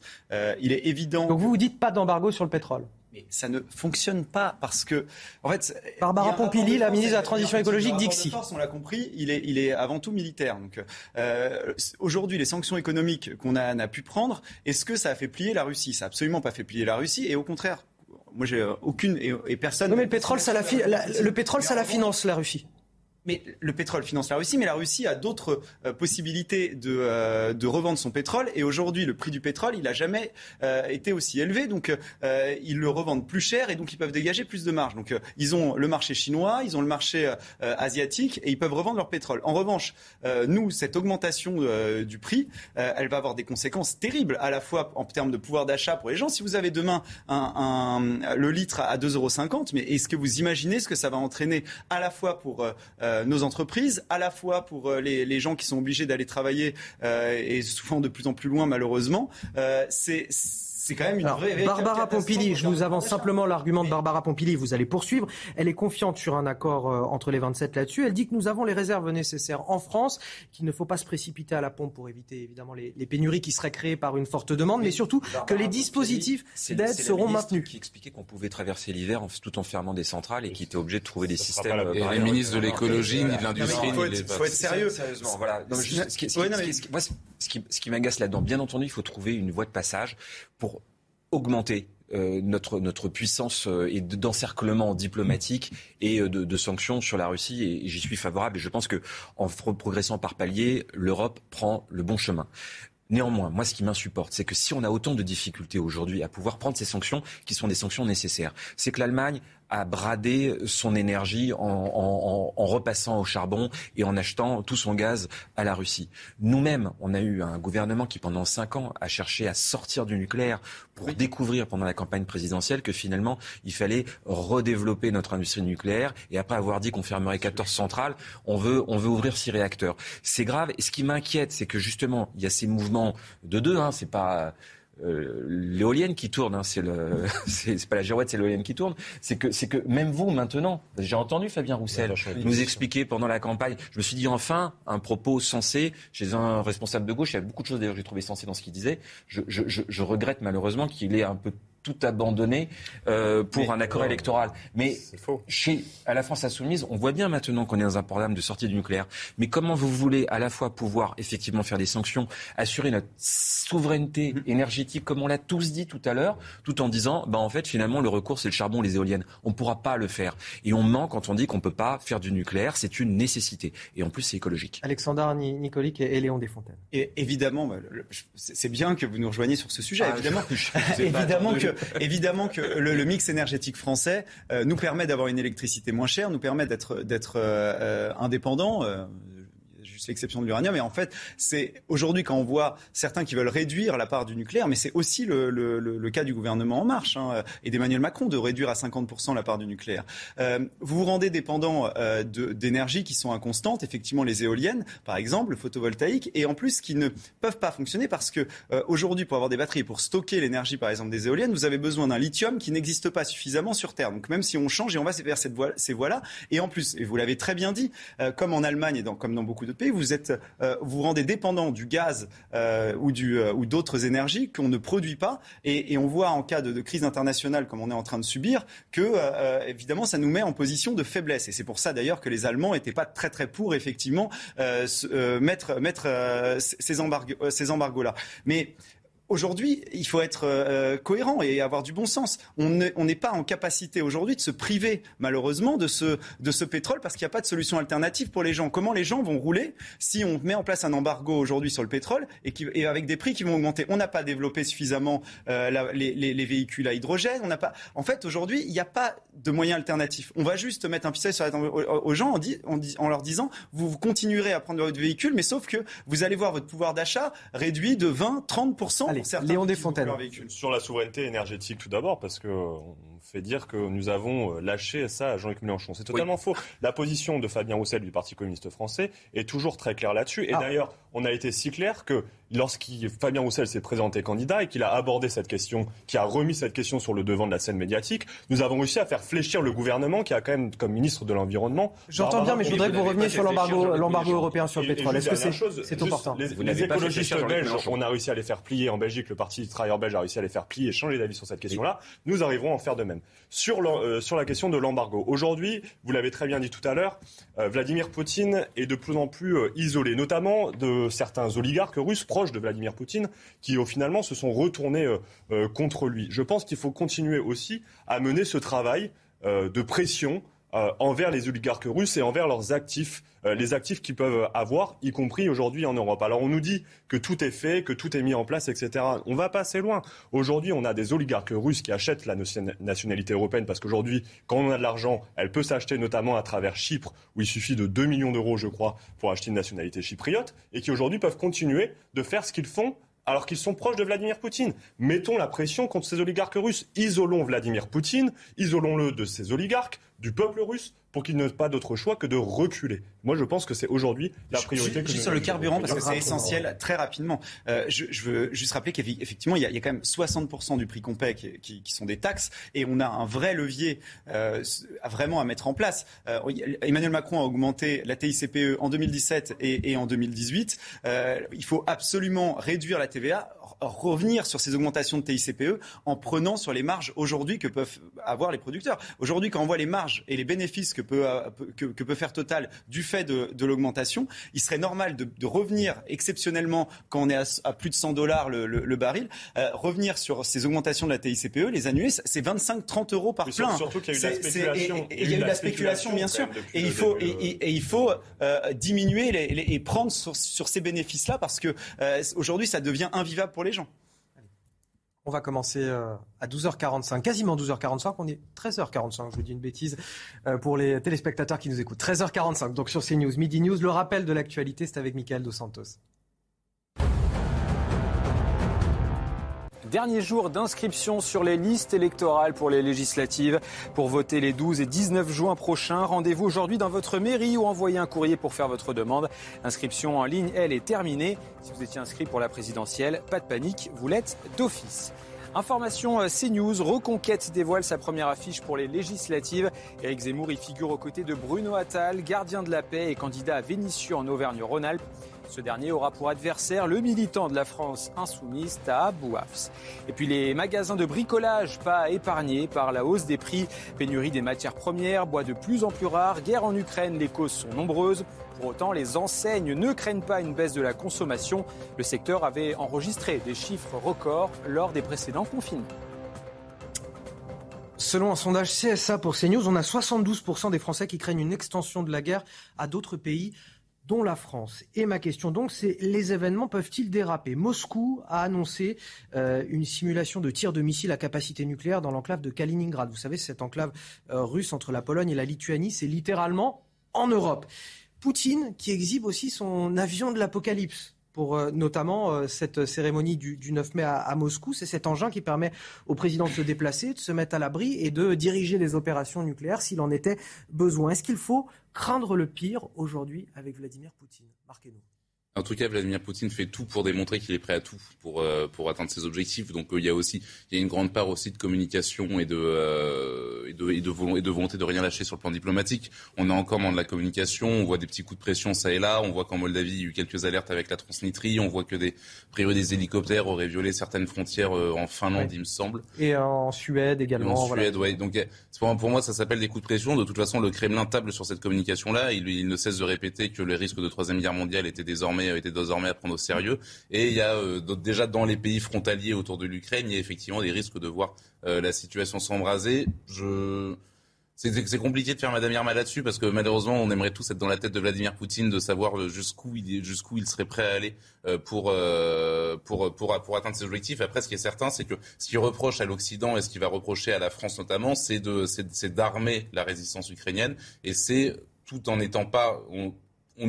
est un peu sur la ligne, sur la ligne floue entre la co-belligérance et Ah le oui. soutien.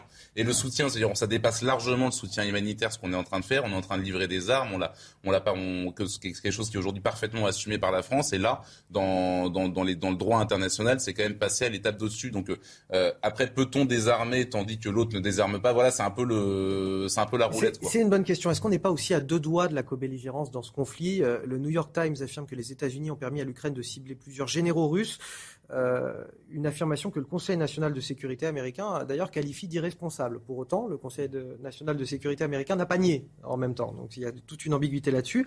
Est-ce que euh, voilà, on, est à deux doigts, on est sur, la sur la ligne de crête vers la co-belligérance justement, qui pourrait faire dégénérer ce conflit?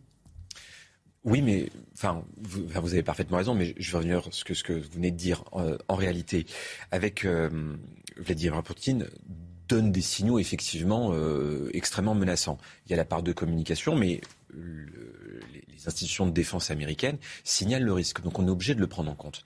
Mais prendre en risque le compte, ne, en compte le risque, pardon, ne signifie pas qu'on doit le faire passivement. Moi, je Sans vois qu'il y a sans pour autant beaucoup- devenir des outils au service des, Voilà, Américains non plus. Beaucoup, quoi, en fait. bien entendu, mais je vois beaucoup de, de démonstrations pseudo de puissance. Moi, je vois qu'ils n'avancent pas. Je vois qu'il y a des colonnes. Enfin, ils devaient encore une fois raser euh, Kiev en moins de 15 jours. Euh, c'est bien de faire un tir de missile en nous expliquant qu'il est euh, extrêmement puissant, euh, sans aucun doute.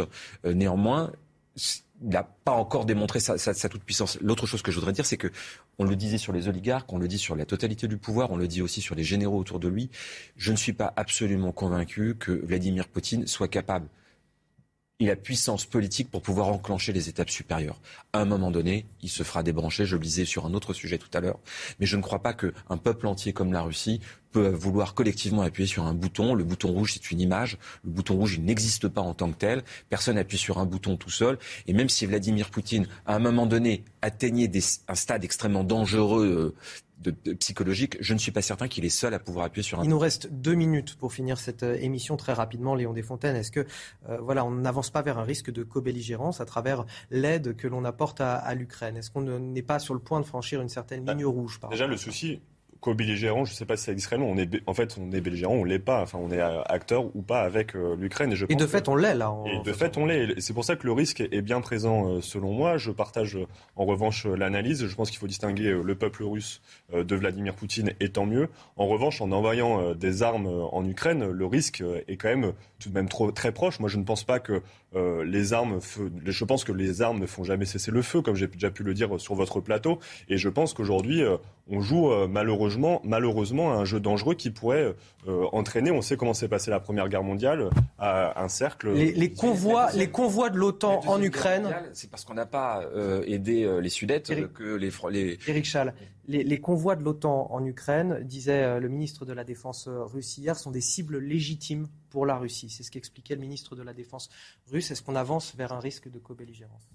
Pense que le monde euh, est de plus en plus euh, à risque parce qu'il y a, un peu un retour des civilisations et un rapport de force qui, se met en place de plus en plus. Mais il y a la Russie de Vladimir Poutine, c'est terrible, on le voit euh, actuellement. Euh, il y a Erdogan en Turquie, ça pose des questions sur l'alliance qu'on a avec, euh, l'OTAN, euh, qui, euh, je le rappelle, il y a, un an menaçait nos, propres bateaux.